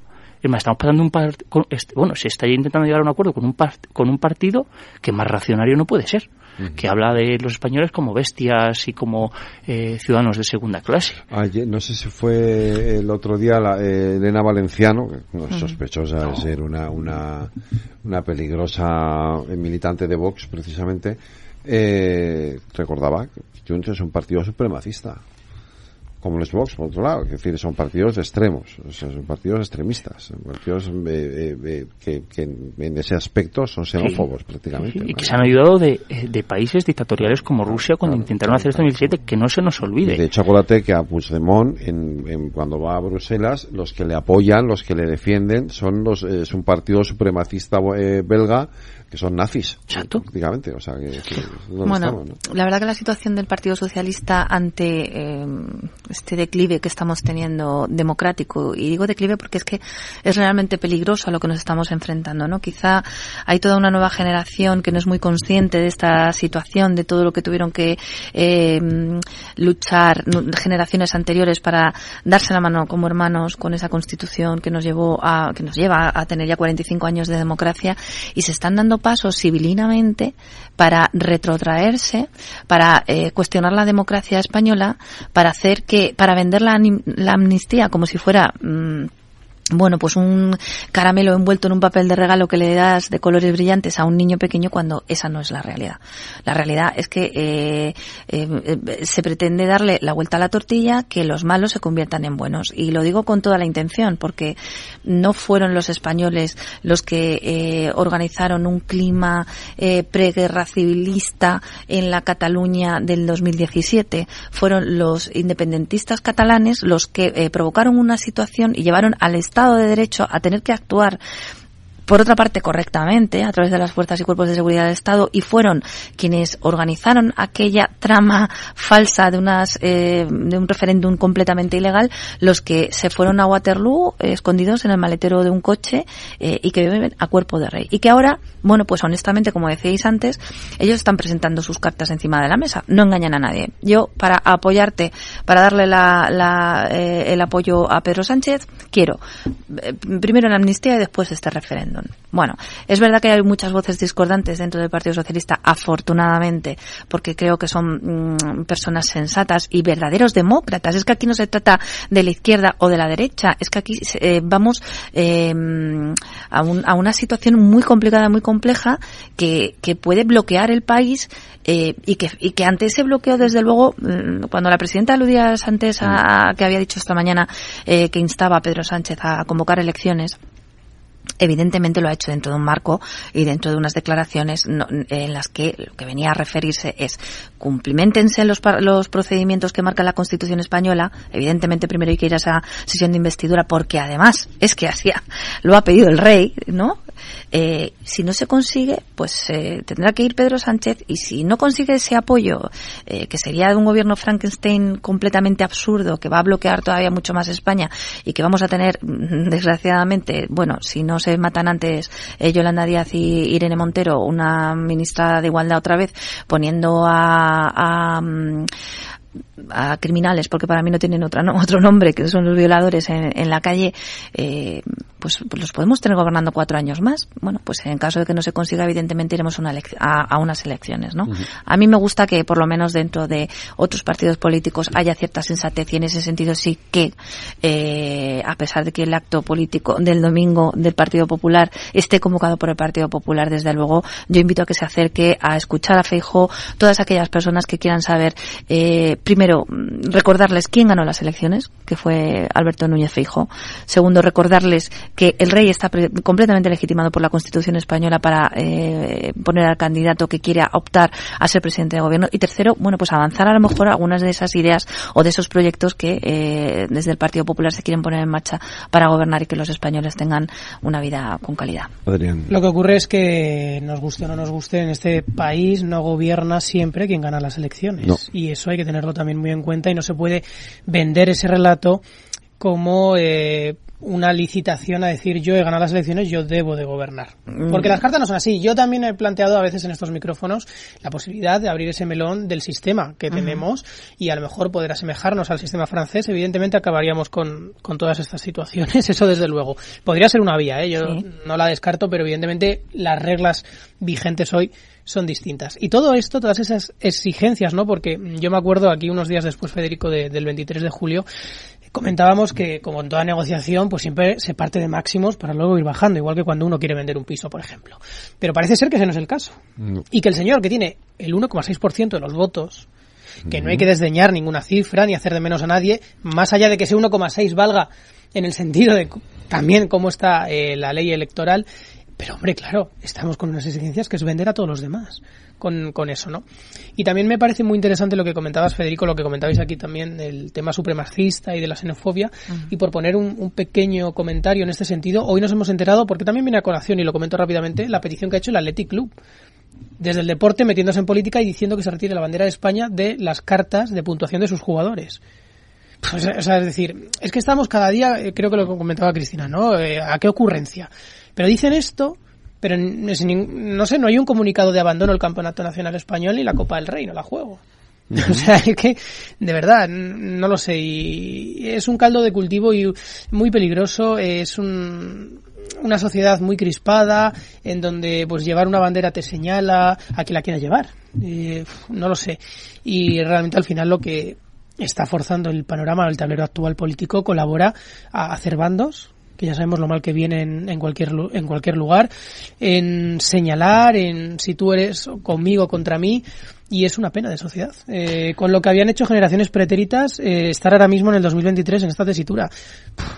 es complicado. De hecho, esto, eh, ahora te, te, pues, me vas a comentar esto que voy a poner ahora. Eh, esto que dices me da pie a, a a, plantear la sensación de que, de que estamos inmersos en, un en, en un, una constante pelea, en un constante conflicto, eh, sin solucionar eh, cuestiones que deberían de ser importantes, eh, pues por, por, una cuestión de poder mirar. Escuchar, escuchar esto que ha dicho esta mañana eh, Isabel Díaz Ayuso, que yo he sido un poquito crítico con esto son los mismos que buscan alimentar o sobre todo justificar por qué se está pactando con los nacionalistas. Entonces empiezan con lo que llaman tensión territorial, cuando creo que la palabra territorio, insisto, es una gran manipulación.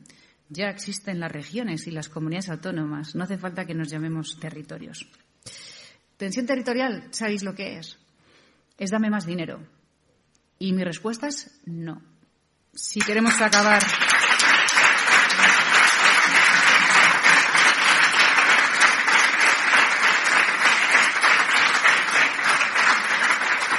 Llevamos demasiado tiempo pagando este negocio, décadas, y no ha funcionado. Cuanto más dinero, más insultos. Cuanto más dinero, más ataques. No. ¿Queremos acabar con el negocio del independentismo? Pues se le corta el grifo. A ver, cuidado, me preocupa un poco que el discurso se parezca al de Vox. Bueno, un poquito. Es que estábamos hablando antes, estaba hablando de declive, de que el Partido Socialista pretende eh, pactar con, con Junts, pero el declive también es, ¿no? En este caso, si hacemos estas similitudes, uh -huh. que el PP esté pactando ya con Vox y esté formando gobiernos. Sí.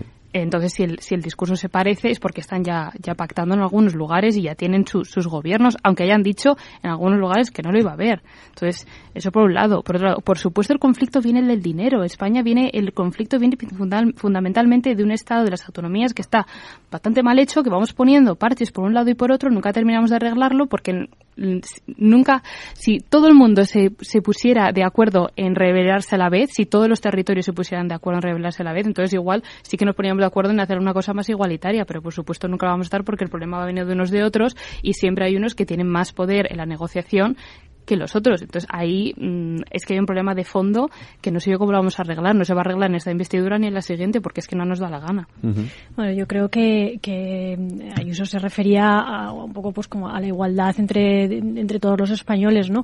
Eh, y me imagino que tendría en mente temas como, por ejemplo, lo que ha pedido Cataluña, que se le perdone la deuda. O sea, ¿por qué vamos a perdonarle la deuda a Cataluña, no? O sea, y luego encima te piden eh, la independencia. Yo creo que va un poco eh, en esa línea, ¿no?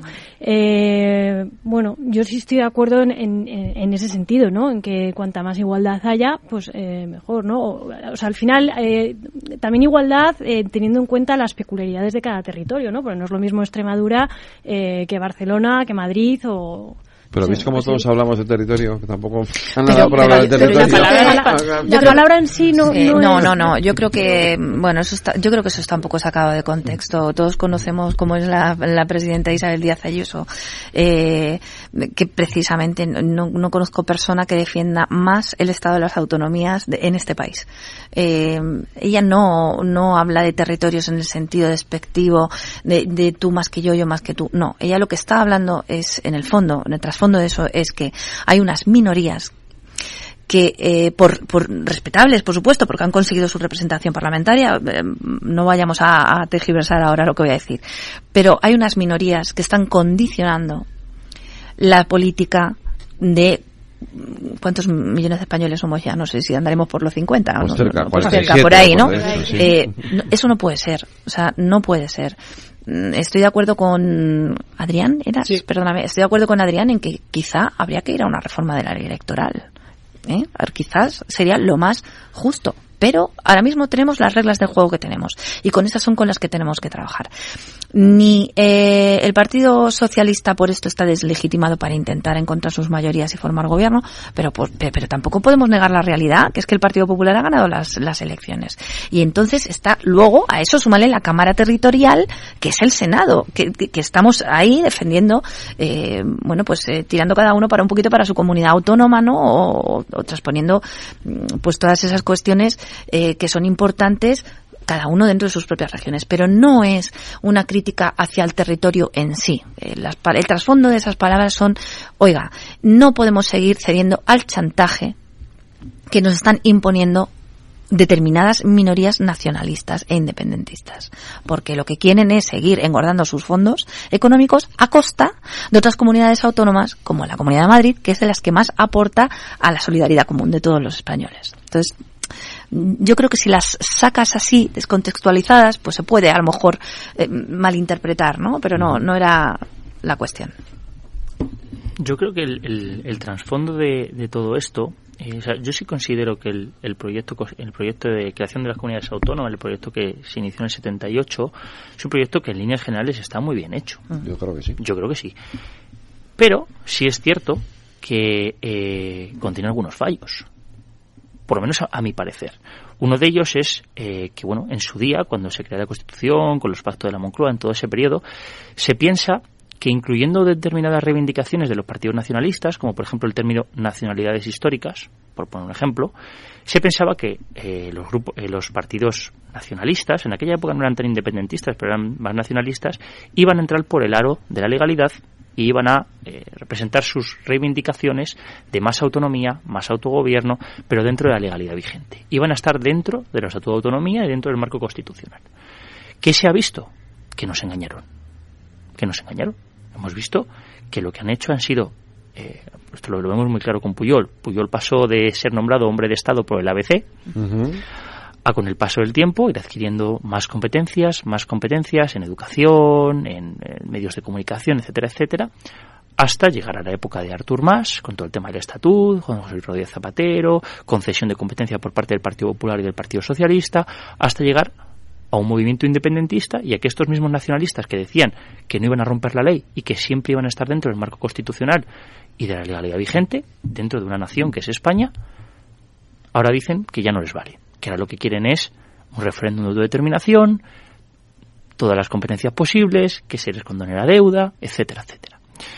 Entonces hay que hacer una reflexión y a lo mejor sí que hay que hacer una reforma constitucional y a lo mejor hay que decir, bueno, nos han engañado, es así, porque además los movimientos independentistas siempre atacan de forma más fuerte cuando España está débil a lo largo de la historia, siempre hemos visto, igual que en la Segunda República, y es el momento de acabar con estos términos, con el término de nacionalidades históricas, hay que repensar a lo mejor el tema del concierto vasco, porque no es un tema justo.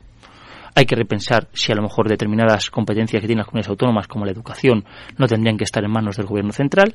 Y, oye, a mí me parece muy bien el discurso del Partido Popular y, y algunos de la señora Ayuso, pero hay que decir que el Partido Popular, al igual que el Partido Socialista, muchas veces se han plegado a las posturas de los independentistas. Yo recuerdo cómo Fraga llegó a, a proponer en su día decir que el- la totalidad de las competencias tienen que estar en manos de las comunidades autónomas y no del Estado central. Me acuerdo de Camps en Valencia decir que cualquier cosa que se aprobara en el- una, una comunidad autónoma inmediatamente tenía que estar aprobada en la comunidad valenciana. Vosotros sois muy jóvenes, pero el mayor traspaso de competencias que se hace en una comunidad autónoma y especialmente Cataluña se hace con el gobierno de José María Aznar. Claro, o sea, hay que tener en claro, el tema es me parece, o sea, eh, no voy a echar aquí críticas a nadie, pero no, no, sí, yo, me yo parece, lo critico, claro, me parece que es el momento hecho, de decir que tanto el Partido Popular como el Partido Socialista a lo mejor tienen que replantearse sus posiciones respecto a los partidos independentistas. Me parece bien lo que dice la señora Ayuso, pero también le diría, eh, a mí ese ejercicio de patriotismo que de vez en cuando suelta los medios de comunicación me parece perfecto. Pero luego entonces habría que ver un poquito el tema de la competencia fiscal que realiza Madrid. Porque eh, no me parece muy legítimo que critiques a los partidos independentistas eh, por el tema de la condonación de deuda que ahora hablan, que estoy de acuerdo con ella. A mí esto de perdonar la el- deuda, el impuesto de cuando quitas el impuesto de patrimonio, el de sucesiones y tienes una y tienes unos impuestos para eh, sociedades en Madrid mucho más bajos que determinadas comunidades autónomas colindantes y eso perjudica a Castilla-La Mancha. No creo que el señor Paje esté muy contento. Entonces, claro, ¿aquí hay que ser patriotas? Sí, pero hay que ser patriotas para todo, para lo fiscal y también para lo territorial.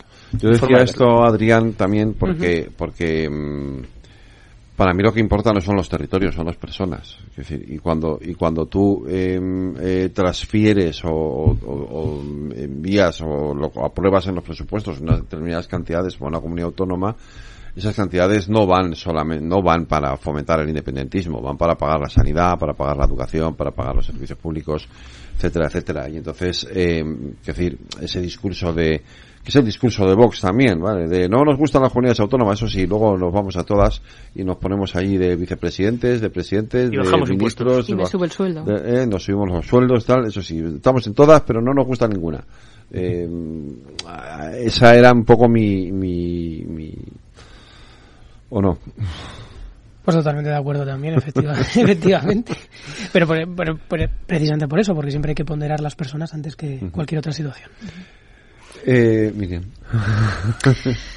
Bueno, yo, yo no estoy de acuerdo, obviamente, con esto último que, que acabas de comentar. La Comunidad de Madrid es una comunidad solidaria, generosa, libre, polo de atracción de empleo, eh, que lo único que busca es que eh, las empresas eh, generen empleo, eh, que los ciudadanos tengan el dinero en su bolsillo para decidir dónde lo quieren gastar, que tiene un mercado abierto, que tiene los impuestos más bajos, que están, eh, ejemplo, que están siguiendo otras comunidades autónomas. Mm, No estará tan mal hecho, ¿no? Cuando, cuando, cuando es un espejo en el que se miran otras comunidades autónomas para bajar los impuestos.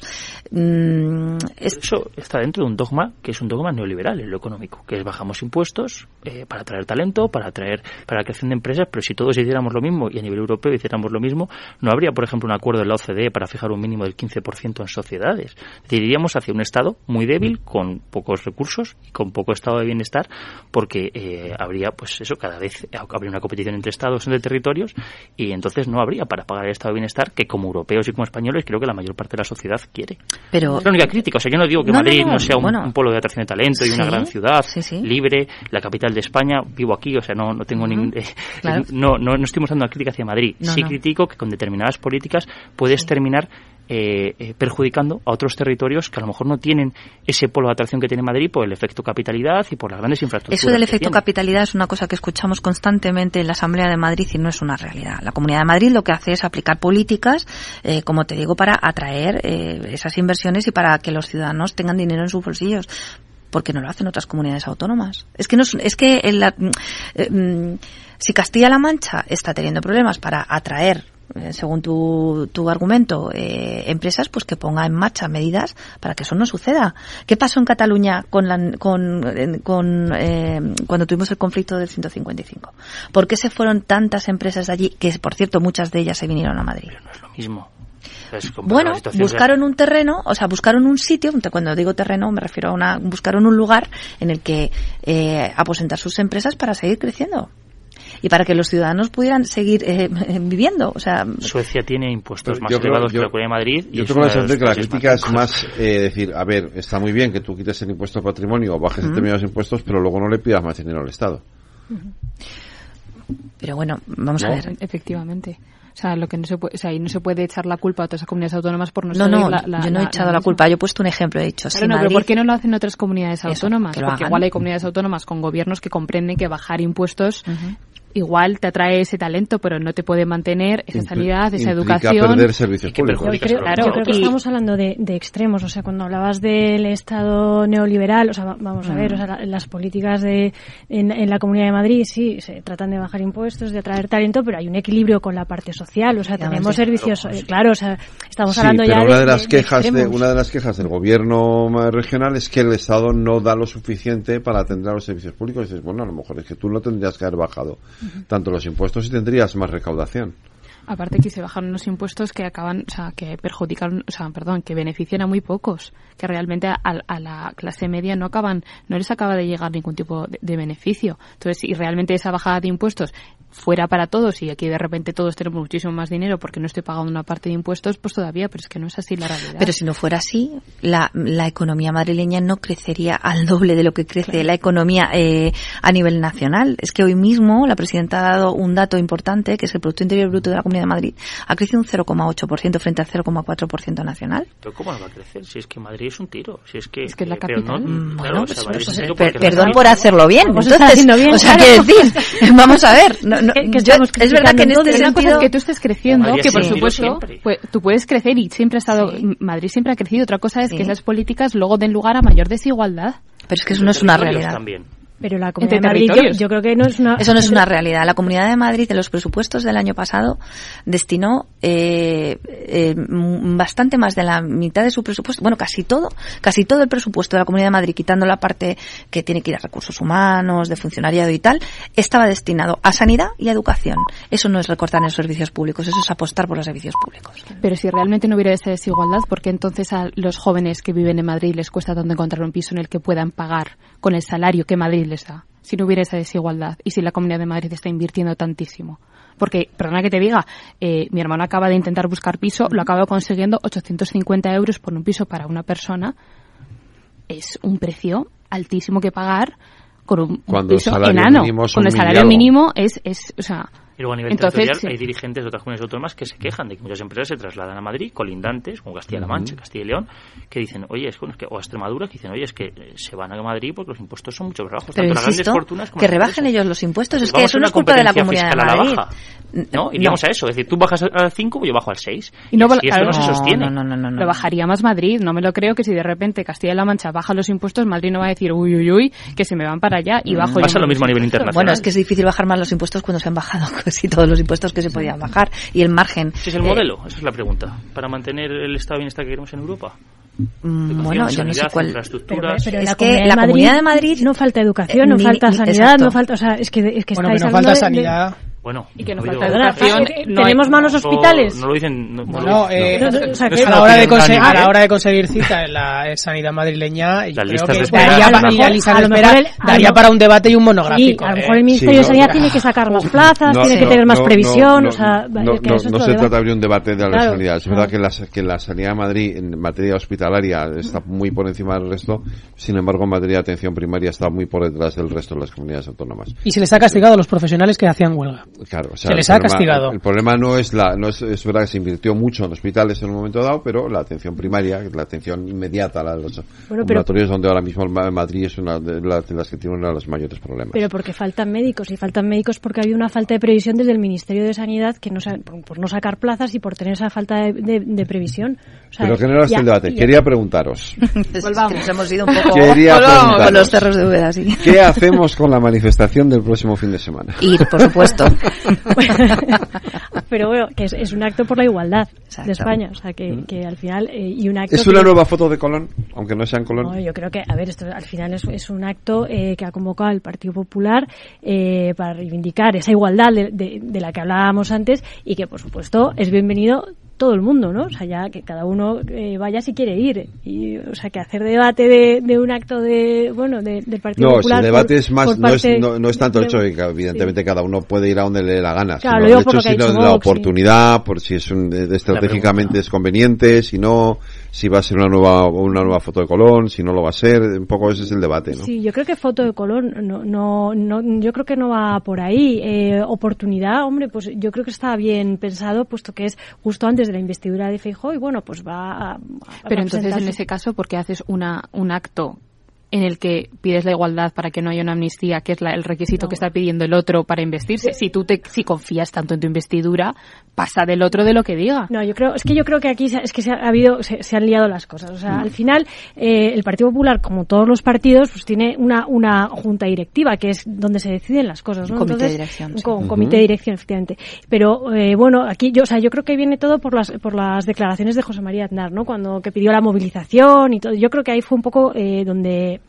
eh, hubo eh, cierta confusión, ¿no? Entonces yo creo que eh, los que han sido cargos expresidentes o eh, excargos, ¿no? De, de, España, bueno, pues está bien que pidan esas movilizaciones porque influyen en, en la población, pues porque han estado donde han estado y, luego por otra parte es, pues están los comités de dirección que, que realmente son los que llevan la agenda del partido y, y bueno, José María Aznar dijo eso, pues, pues muy bien dicho, ¿no? Oye, pues, pues pidió la movilización, pero no tiene, no, él no tiene por qué saber cuál es la agenda de la dirección del Partido Popular en ese momento, ¿no? pero- que estaba, donde se estaba programando De hecho, un está- acto, claro, ¿no? Pero aunque, Efectivamente. aunque pero es que da igual, aunque lo haya dicho Aznar no, o no, si tú programas un acto en el que pides la igualdad de los españoles por que Sánchez pretende negociar con unos independentistas para, para investirse, No, no. directamente le estás diciendo a los que van a ir a tu mitin, Pero oye, es que, que no yo es- no voy a salir investido, pero vamos a decir que todos tenemos que ser iguales porque este va a negociar con los independentistas. Pero es que no es así. o sea, Tres, cuatro días después. Pero es que no es así. O sea, el acto es para reivindicar eh, las propuestas del Partido Popular, pues para presentarlas, para que se escuche, para que se sepa, porque hay que salir a la El calle. acto es un acto para,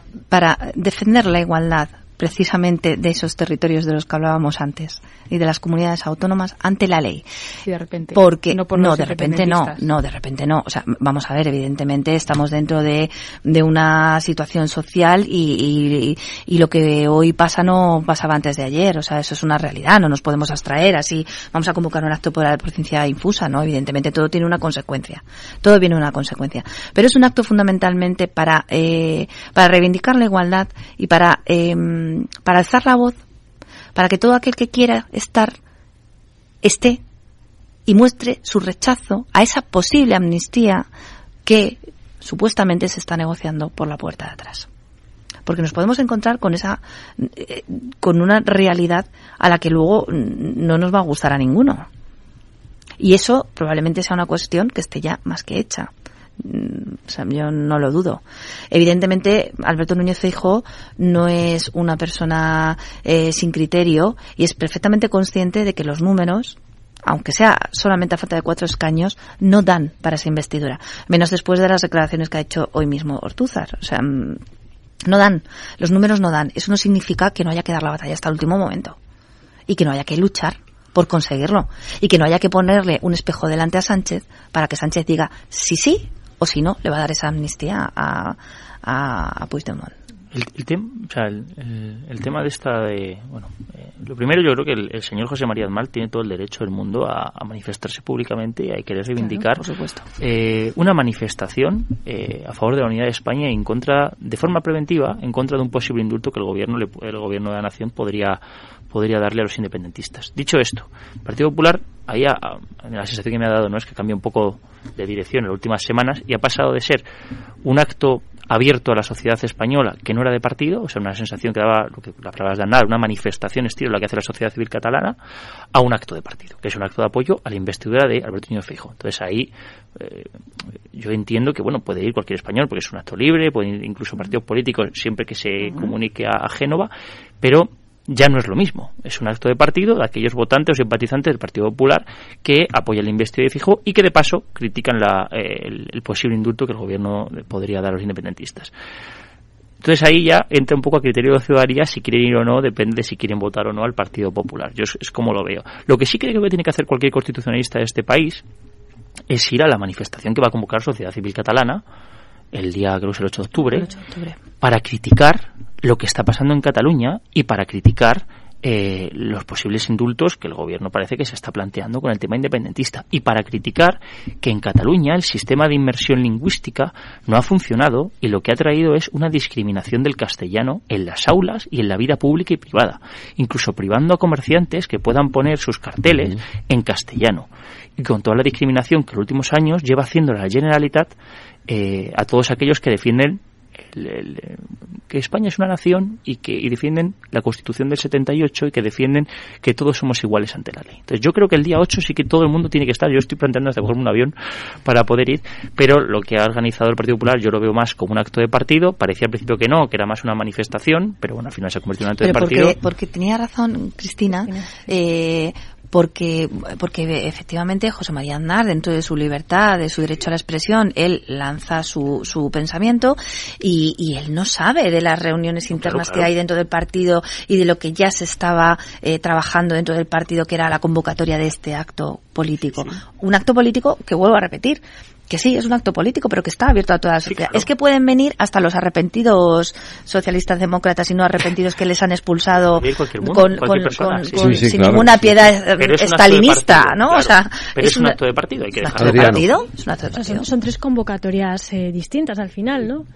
No, completamente de acuerdo en lo que comentabais de que es un acto de partido porque lo convoca un partido y no hay más. Y evidentemente, como es en la calle, eh, puede ir cualquiera eh, que tenga bien adherirse.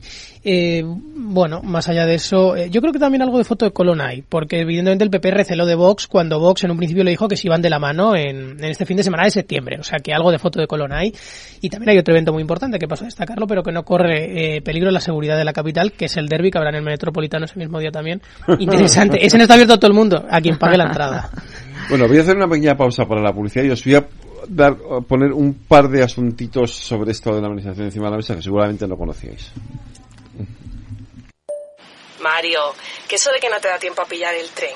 No te preocupes, que lo he mirado y hay un tren cada hora. Así que nada, salsero, duchita fría, cafetito para la resaca y ya te estás viniendo que está tu ahijao y toda su clase esperándote. Niños, saluda al Tito. ¡Tito! En Renfe tenemos la mayor frecuencia de trenes de este país. Nadie te da más. No todos los trenes son como Renfe. Renfe, tu tren. ¿Qué es ir más allá? Con Arval podrás llegar donde te propongas de la forma más sostenible y darle a tu empresa todas las soluciones de movilidad que necesite, asesorando con las mejores opciones de movilidad para las distintas necesidades de tu flota, con vehículos electrificados, bicicletas, coche compartido. Arval, la transición energética arranca aquí. Más información en arval.es. Entonces, ¿Dice usted que su obsesión por la ecología viene desde la infancia? Hombre, quizás padezco un calentamiento de mi biodiversidad por baja capacidad adaptativa, pero tanto como obsesión...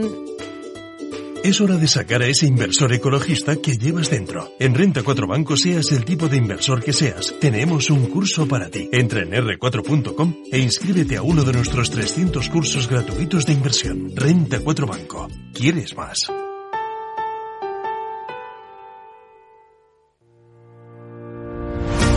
Universidad PYME llega a IFEMA Madrid los días 26 y 27 de octubre, el espacio en el que pymes, emprendedores, personas trabajadoras y grandes empresas comparten ideas y recursos para el desarrollo de competencias digitales. Participa ya como empresa expositora. Llámanos al 91 119 50 69 o escribe a unipyme@fundae.es. No pierdas esta oportunidad.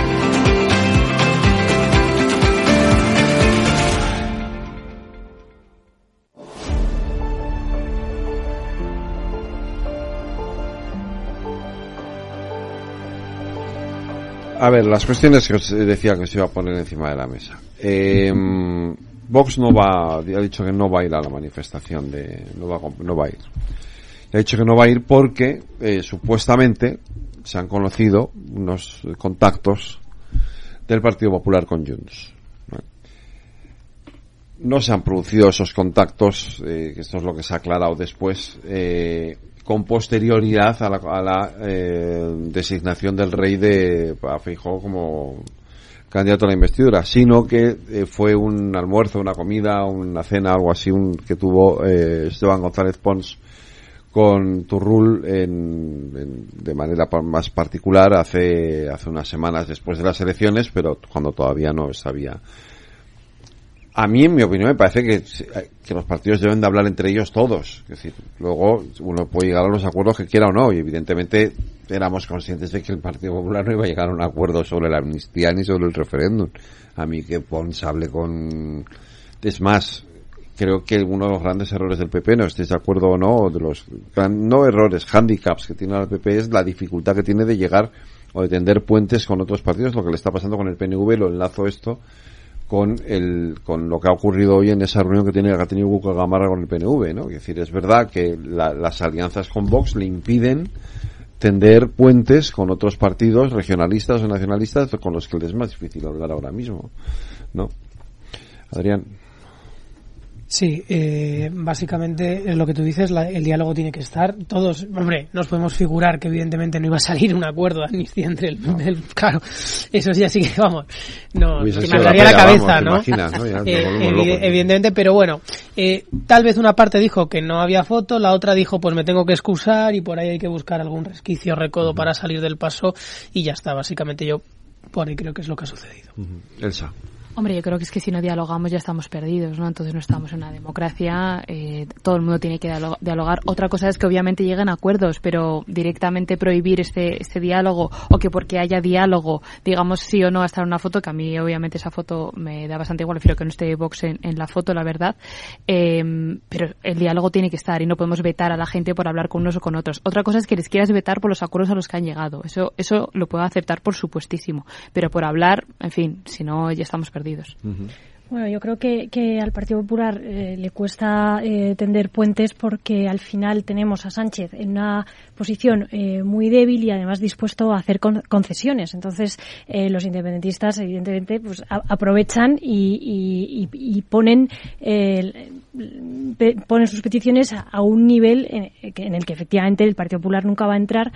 Y claro, Sánchez todavía no sabemos cuáles son sus líneas rojas. Entonces, ellos piden, piden y piden entonces, de alguna manera, eh, sabiendo que el Partido Popular sí tiene unas líneas rojas, al final, claro, es muy difícil negociar cuando tienes a la otra parte dispuesta a darlo todo, ¿no?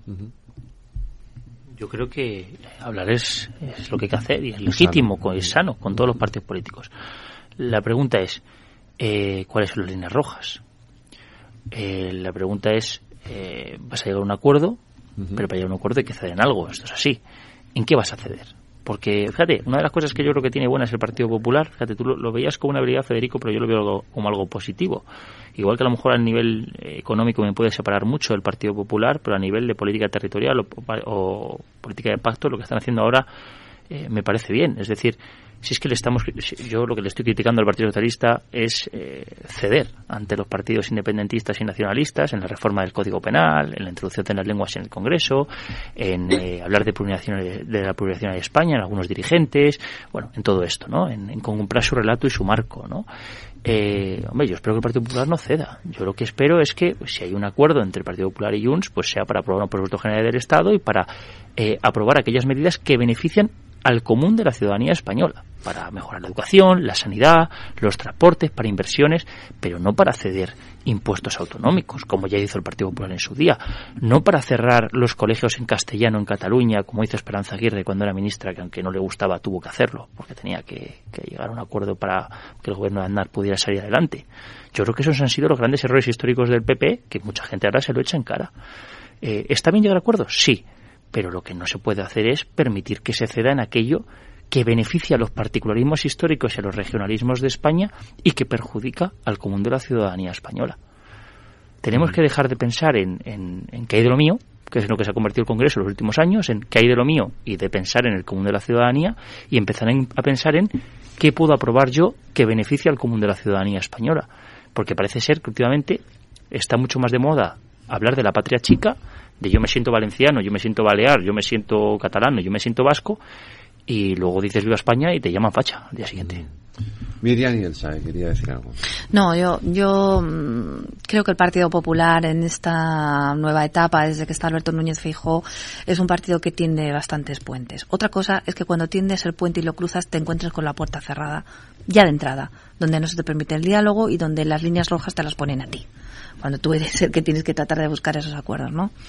Y yo creo que una buena muestra de ello es este intento que está haciendo el presidente eh, del partido por eh, tratar de llegar a acuerdos y a pactos para la gobernabilidad no solamente con los partidos políticos, sino también con, con los agentes sociales, ¿no? Hoy se ha reunido con, con los empresarios que por Con cierto han dicho, con CEPIME, sí. Exacto, que por cierto han dicho que ellos tampoco están a favor de ceder esa amnistía, ¿no? Y que, y que no, es- no, no se puede tolerar eso. Entonces, sí que hay que poner a veces unas líneas rojas, porque a partir de ahí se puede establecer una negociación y se puede llegar a un acuerdo. Evidentemente, cuando las posiciones son tan radicalmente opuestas, pues es preferible y esto lo hilo un poco con lo que decía Elsa antes, es preferible dar por perdido una investidura, entre comillas, porque se va a pelear hasta el último momento, pero dar por perdido una investidura que ceder ante un chantaje que lo único que puede hacer es quebrar la unidad de todos los españoles y quebrar también esa igualdad y ese bienestar que nos, que nos debemos de dar todos, ¿no? Elsa, tú decías, si vas a decir. Voy a abrir un melón otra vez. Abre. Eh, pero estamos con, con el tema.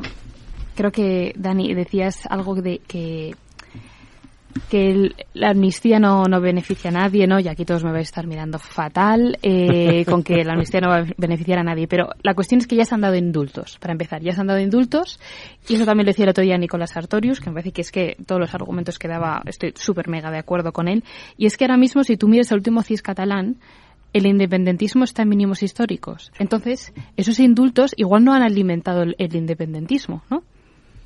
¿O cuáles son los factores Claro que no... que, claro que el independentismo está en mínimos históricos, Claro. pero ¿a costa de qué? Yo lo que veo que... Pero les- el, pero el indulto nos ha ayudado a que el independentismo baje, ¿sí o no? Yo no creo que Por haya supuesto ayudado- no solo es una cosa, Claro, pero- o sea, yo no creo que haya ayudado a que el independentismo baje. Yo lo que creo que ha habido una transferencia de votos de gente que votaba a Esquerra Republicana de Cataluña y que ahora ha votado al PSC. No, pero yo no te hablo de a quién han votado los partidos, te hablo del CIS en el que les preguntan, ¿votes a quién votes? ¿Estás a favor o no? Y te dice que un 52% te dice que no. Y si miras la serie histórica es el, el valor más pequeño desde que, desde que hay datos. El dato más bajo de independentismo. es El apoyo al Pero ¿y eso es por lo que ha hecho el gobierno? ¿O porque vieron que la vía unilateral no funciona? Eh, porque la justicia exacto. funcionó y porque vieron que esto se cortó se cortó de forma Bueno, tajante? yo argumento que la- es por Claro. parte de los Ah, no lo indultos, sé. claro. Claro, porque hay mucha gente que dice que es por, porque hubo una acción, una acción policial y una acción de la justicia española que les dejó claro que esta vía no se podía seguir, porque había una aplicación del 155 y no les había servido para nada más que para crear crispación,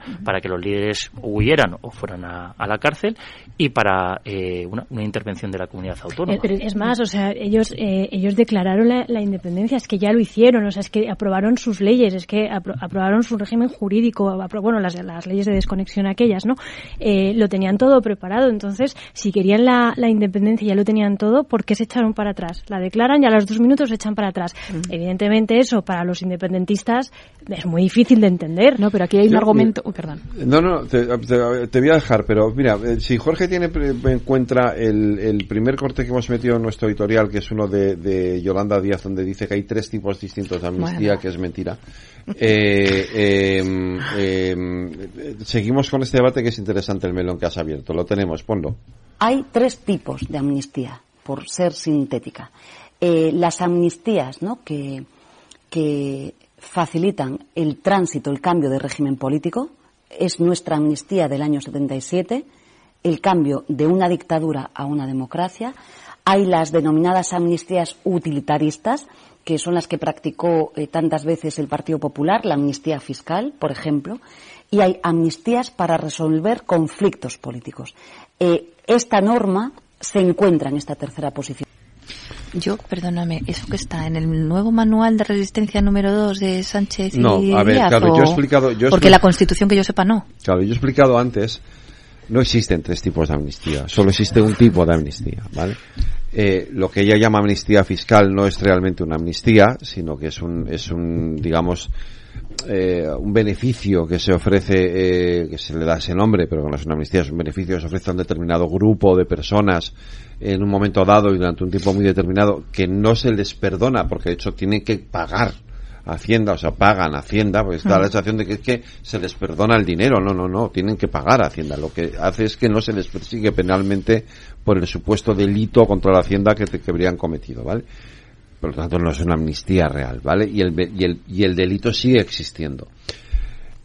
Eh, El delito también, o sea, el, el delito no se va a borrar de la no, Constitución esta porque hay una no, esta es la cuestión. Este es el debate. Ese no se borra, debate. no se borra del se código. borra. Es no que se borra. Se borran los efectos de que No. tú hayas hecho eso, pero si tú lo vuelves a hacer, el efecto es el mismo. No, te dicen... en la amnistía, que por, por eso la, esa es la diferencia de la amnistía con el indulto. Lo que, lo que Yolanda Díaz dice al final es un indulto, que es lo que es la, lo que ella llama amnistía, la amnistía de, por, por un, para solucionar un conflicto, es lo que ella llama un indulto. Efectivamente el indulto el indulto colectivo está prohibido en la Constitución, pero los indultos parciales lo que hacen es que te perdonan el, delito, pero no, no desaparece el delito, ¿vale? El delito sigue existiendo. De hecho, si tú lo vuelves a cometer, el indulto se, se anula y, y, entras en la cárcel.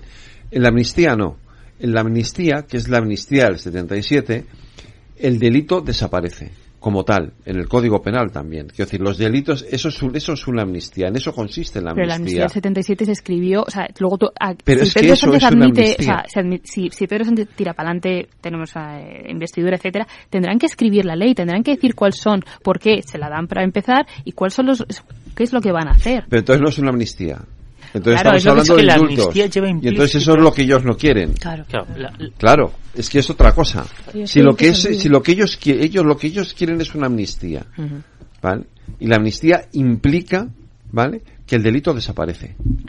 Es decir, el Estado reconoce que ese delito no existía y que incluso casi se tiene que poner de rodillas y decir perdón, eh, sí, que es un estado opresor, dictatorial y que te puedes comportar de nuevamente igual. Claro, en eso consiste la amnistía. Claro. Si no les dan eso, no es una amnistía, será un indulto.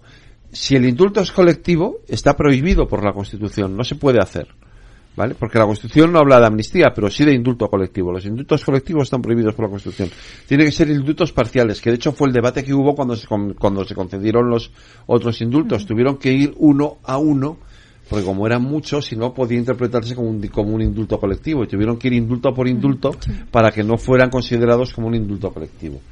Esa es la diferencia. No, pero Dime. No, no, habla. No, Elsa. No, que, que, que, por ejemplo, en, en, Inglaterra acaban de dar amnistía por el tema de, de, Irlanda. La gente que ha matado y que se le ha amnistiado por lo que sucedió, si vuelve a matar, se le, se le va a condenar igualmente. Lo que tú estás diciendo es, en ese momento, vamos a pasar página, pero si tú... Es que no ha sido una amnistía, ha sido un indulto colectivo. Claro. Lo que, se ha, lo que se ha dado en Irlanda es un indulto, porque no se ha, no se ha dado una amnistía, se ha dado un indulto. Se ha dado una amnistía. Elsa, no, porque el, delito sigue existiendo, el asesinato sigue existiendo. Claro que sigue existiendo. Y también las personas que mataron y que estuvieron en un bando o en el otro en el, en el 78, si hubieran vuelto a matar, todos los delitos se cometieron en tiempos del franquismo y por los que eran con los que fueron condenados esos delitos desaparecieron. Pero partir, pero pero, pero, matar a la gente sigue siendo pero diferenciar la cuestión, diferenciar la cuestión. Estamos hablando de, vamos, desde mi humilde opinión y yo no soy abogado, ¿eh? No, ni yo. Pero quiero decir, desde mi humilde opinión, diferenciar la cuestión. No es lo mismo una amnistía en el 77 que venimos de una dictadura, de una dictadura donde hay un Estado opresor. Eh, eso es una amnistía real, donde se olvidan, ¿vale? Nos damos la mano, nos olvidan, bueno, nos olvidamos entre comillas, porque ahí tenemos la ley de memoria histórica, pero bueno, eh, nos olvidamos e iniciamos un proceso de convivencia entre todos los españoles, ¿vale? Eso es una cuestión. Y otra cuestión es que el señor Puigdemont, quiera una amnistía en esos términos. Es que no, perdón usted, es que eso no puede ser, porque usted ha cometido un delito que tiene que pagar ante la justicia por él, y lo que está pidiendo al Estado español es, pelillos a la mar, yo vuelvo aquí, te apoyo, tú eres el presidente, y luego me das todas las prebendas que yo quieras, incluidas un referéndum que es completamente ilegal si no se hacen los términos que marca, que marca la Constitución con el voto de todos los españoles por delante. Entonces, comparar esas dos situaciones con 45 años de diferencia creo que no es lo más... compararlas. Yo creo que ahí no, está el error. Tú no puedes comparar porque obviamente son dos cosas totalmente distintas. Diferentes. Pero si la herramienta no, no siempre tiene, se tiene que utilizar en las mismas situaciones. ¿Por qué tienes que utilizar la amnistía solo cuando hay un cambio de régimen? ¿Por qué? Eh, porque, es así. Pero porque la no, no es así, se ha utilizado así una vez aquí, pero las, no, no, tienes por qué utilizarla exclusivamente para eso. El origen de la amnistía, que tiene una naturaleza colectiva, es eh, siempre está relacionado con eh, con el término de una guerra, de, un, de una dictadura o de un, periodo, un periodo específico que es que... Sí, es que si no es reconocer que España es un Estado opresor y eso no es reconocer que lo hicimos mal. En aquel momento... No, no, en 2017 lo que pide Puigdemont es reconocer que España no es un Estado de Derecho, que la justicia española no es independiente y que lo hicimos mal. Cuando no es verdad. Claro, no es verdad? Por favor, se aplicó, se aplicó con el consentimiento de Partido Socialista Como aquí ninguno somos no somos catedráticos, puedo estar en desacuerdo. La palabra, la palabra amnistía proviene viene del latín amnesia, olvido. Es Pero que que sobre todo olvidar el- sobre todo es hacer borrón y cuenta nueva cuando te están diciendo que lo van a volver a hacer. Es que, Sí, sí, es que yo creo que ahí está la, la cuestión de, de Si lo vuelven a hacer, amnistía, volverá a caer el beso en la ley encima. Bueno, pero ¿cómo vas a amnistiar No, no a, a- personas que están diciendo que van a volver a hacer No, algo no, o sea, por lo que se les ha condenado ya? No, porque, porque, porque ya no tienen respo- ya no tiene responsabilidad. Extingue la responsabilidad de los autores del delito. Eso es. Del delito que hicieron en su momento. Sí, pero si lo al vuelven a hacer esa es un nuevo ya no delito. les puedes ya no bueno, les lo he puedes dicho. El próximo día traemos a un, Vale. a un No, no, catedrático sí. de Derecho que nos lo explique. Lo- el otro Claro. día, el otro día tuve a uno el, el martes pasado a Tajadura que lo explicó muy bien. Dime, Esto es como no poder, eh, igual digo una tontería, pero esto igual sería a lo mejor como no poder ir a la cárcel por haber matado, por, por el mismo delito, como cuando esculpan a, Sí. a un preso, ¿no? Por otra, por cualquier otro delito que, que dicen, no, no, es que como ya estás esculpado lo vuelves a cometer y, y no puedes entrar. Pues esto es exactamente igual. Exactamente igual. Si tú le levantas la mano a, pues, a los No sé si no, no, mismo. no, La cuestión es la, Mm. el- el- el- la- amnistía lo que hace es que extingue el delito de- en sí, con lo cual pues el delito más, deja de existir. con peor todavía. Si Entonces es me que yo no voy a entrar en términos jurídicos porque no soy Bueno, abogado por ni soy jurista, pero voy a entrar en término político, incluso moral de esto. ¿Se lo merecen? Esa es la Esa es pregunta la que eso es la pregunta que yo me hago. ¿Se lo merecen? Segundo, una ley de amnistía es reconocer que lo hicimos mal, que el Estado español lo hizo mal, que no somos una democracia consolidada, que la justicia no es independiente y que actuamos de forma desproporcionada, que es lo que dice el señor Puigdemont. Entonces yo me tengo que negar como ciudadano español a conceder eso.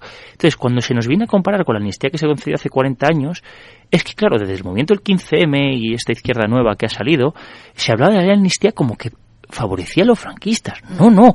Es que en pri- los que pedían la amnistía, eh, creo que era amnistía, libertad y, y estatuto de autonomía, algo así, el lema que se cantaba, es que los, primero al que benefició la amnistía era a los a la oposición, a, a los socialistas, a los comunistas y a incluso a, a los, a los movimientos que se oponían al régimen de os tengo Franco. que decir adiós. Luego ya benefició a los otros. Cristina, Elsa, Adrián, adiós. Cuidaros.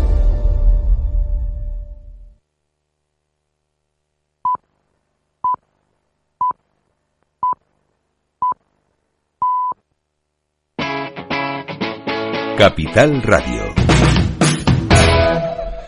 Wall Street cotiza con suaves compras este lunes tras poner fin a una semana mixta con subidas muy moderadas para el Dow Jones, mientras que el S&P 500 y el Nasdaq registraron caídas suaves. En esta jornada, la atención del mercado está puesta ya en la reunión de tipos que se va a producir en la Reserva Federal esta semana, que comienza mañana, y la decisión se conocerá el miércoles, por supuesto, como ya lo saben ustedes.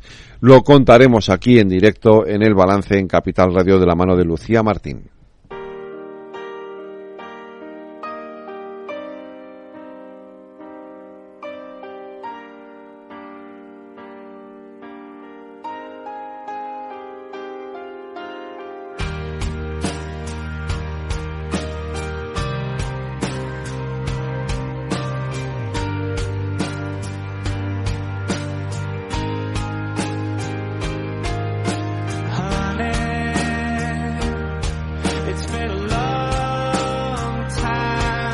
56 años cumple hoy el baterista británico Mike Heaton, cofundador de la banda Embrace formada en 1990. Hasta la fecha han publicado ocho álbumes, tres de ellos han sido número uno en las listas inglesas. Sin embargo, el tema que les hizo más famosos fue este sencillo Gravity, que precedió a, a su primer álbum y que había sido compuesto por Chris Martin de Coldplay quien sin embargo consideró que el tema era más afín al estilo de Embrace que al de su propia banda. Chris Martin y Danny McNamara, que era el líder de Embrace, habían sido grandes amigos antes de que apareciera Coldplay y estos apoyaron la vuelta de Embrace en el año 2000. El sencillo fue un éxito instantáneo, llegó al número 7 y con posterioridad Coldplay ha regrabado Gravity, aunque esta versión apareció en un DVD de su sencillo Talk. Pero con esta versión de Embrace de Gravity nos despedimos nosotros hasta mañana que volvemos a las 8. Aidas quiere y Lorena Ruiz en la redacción, Jorge Zumeta en la realización. Les habló Federico Quevedo. Cuídense, sean felices. Escuchen lo que viene aquí en Capital Radio.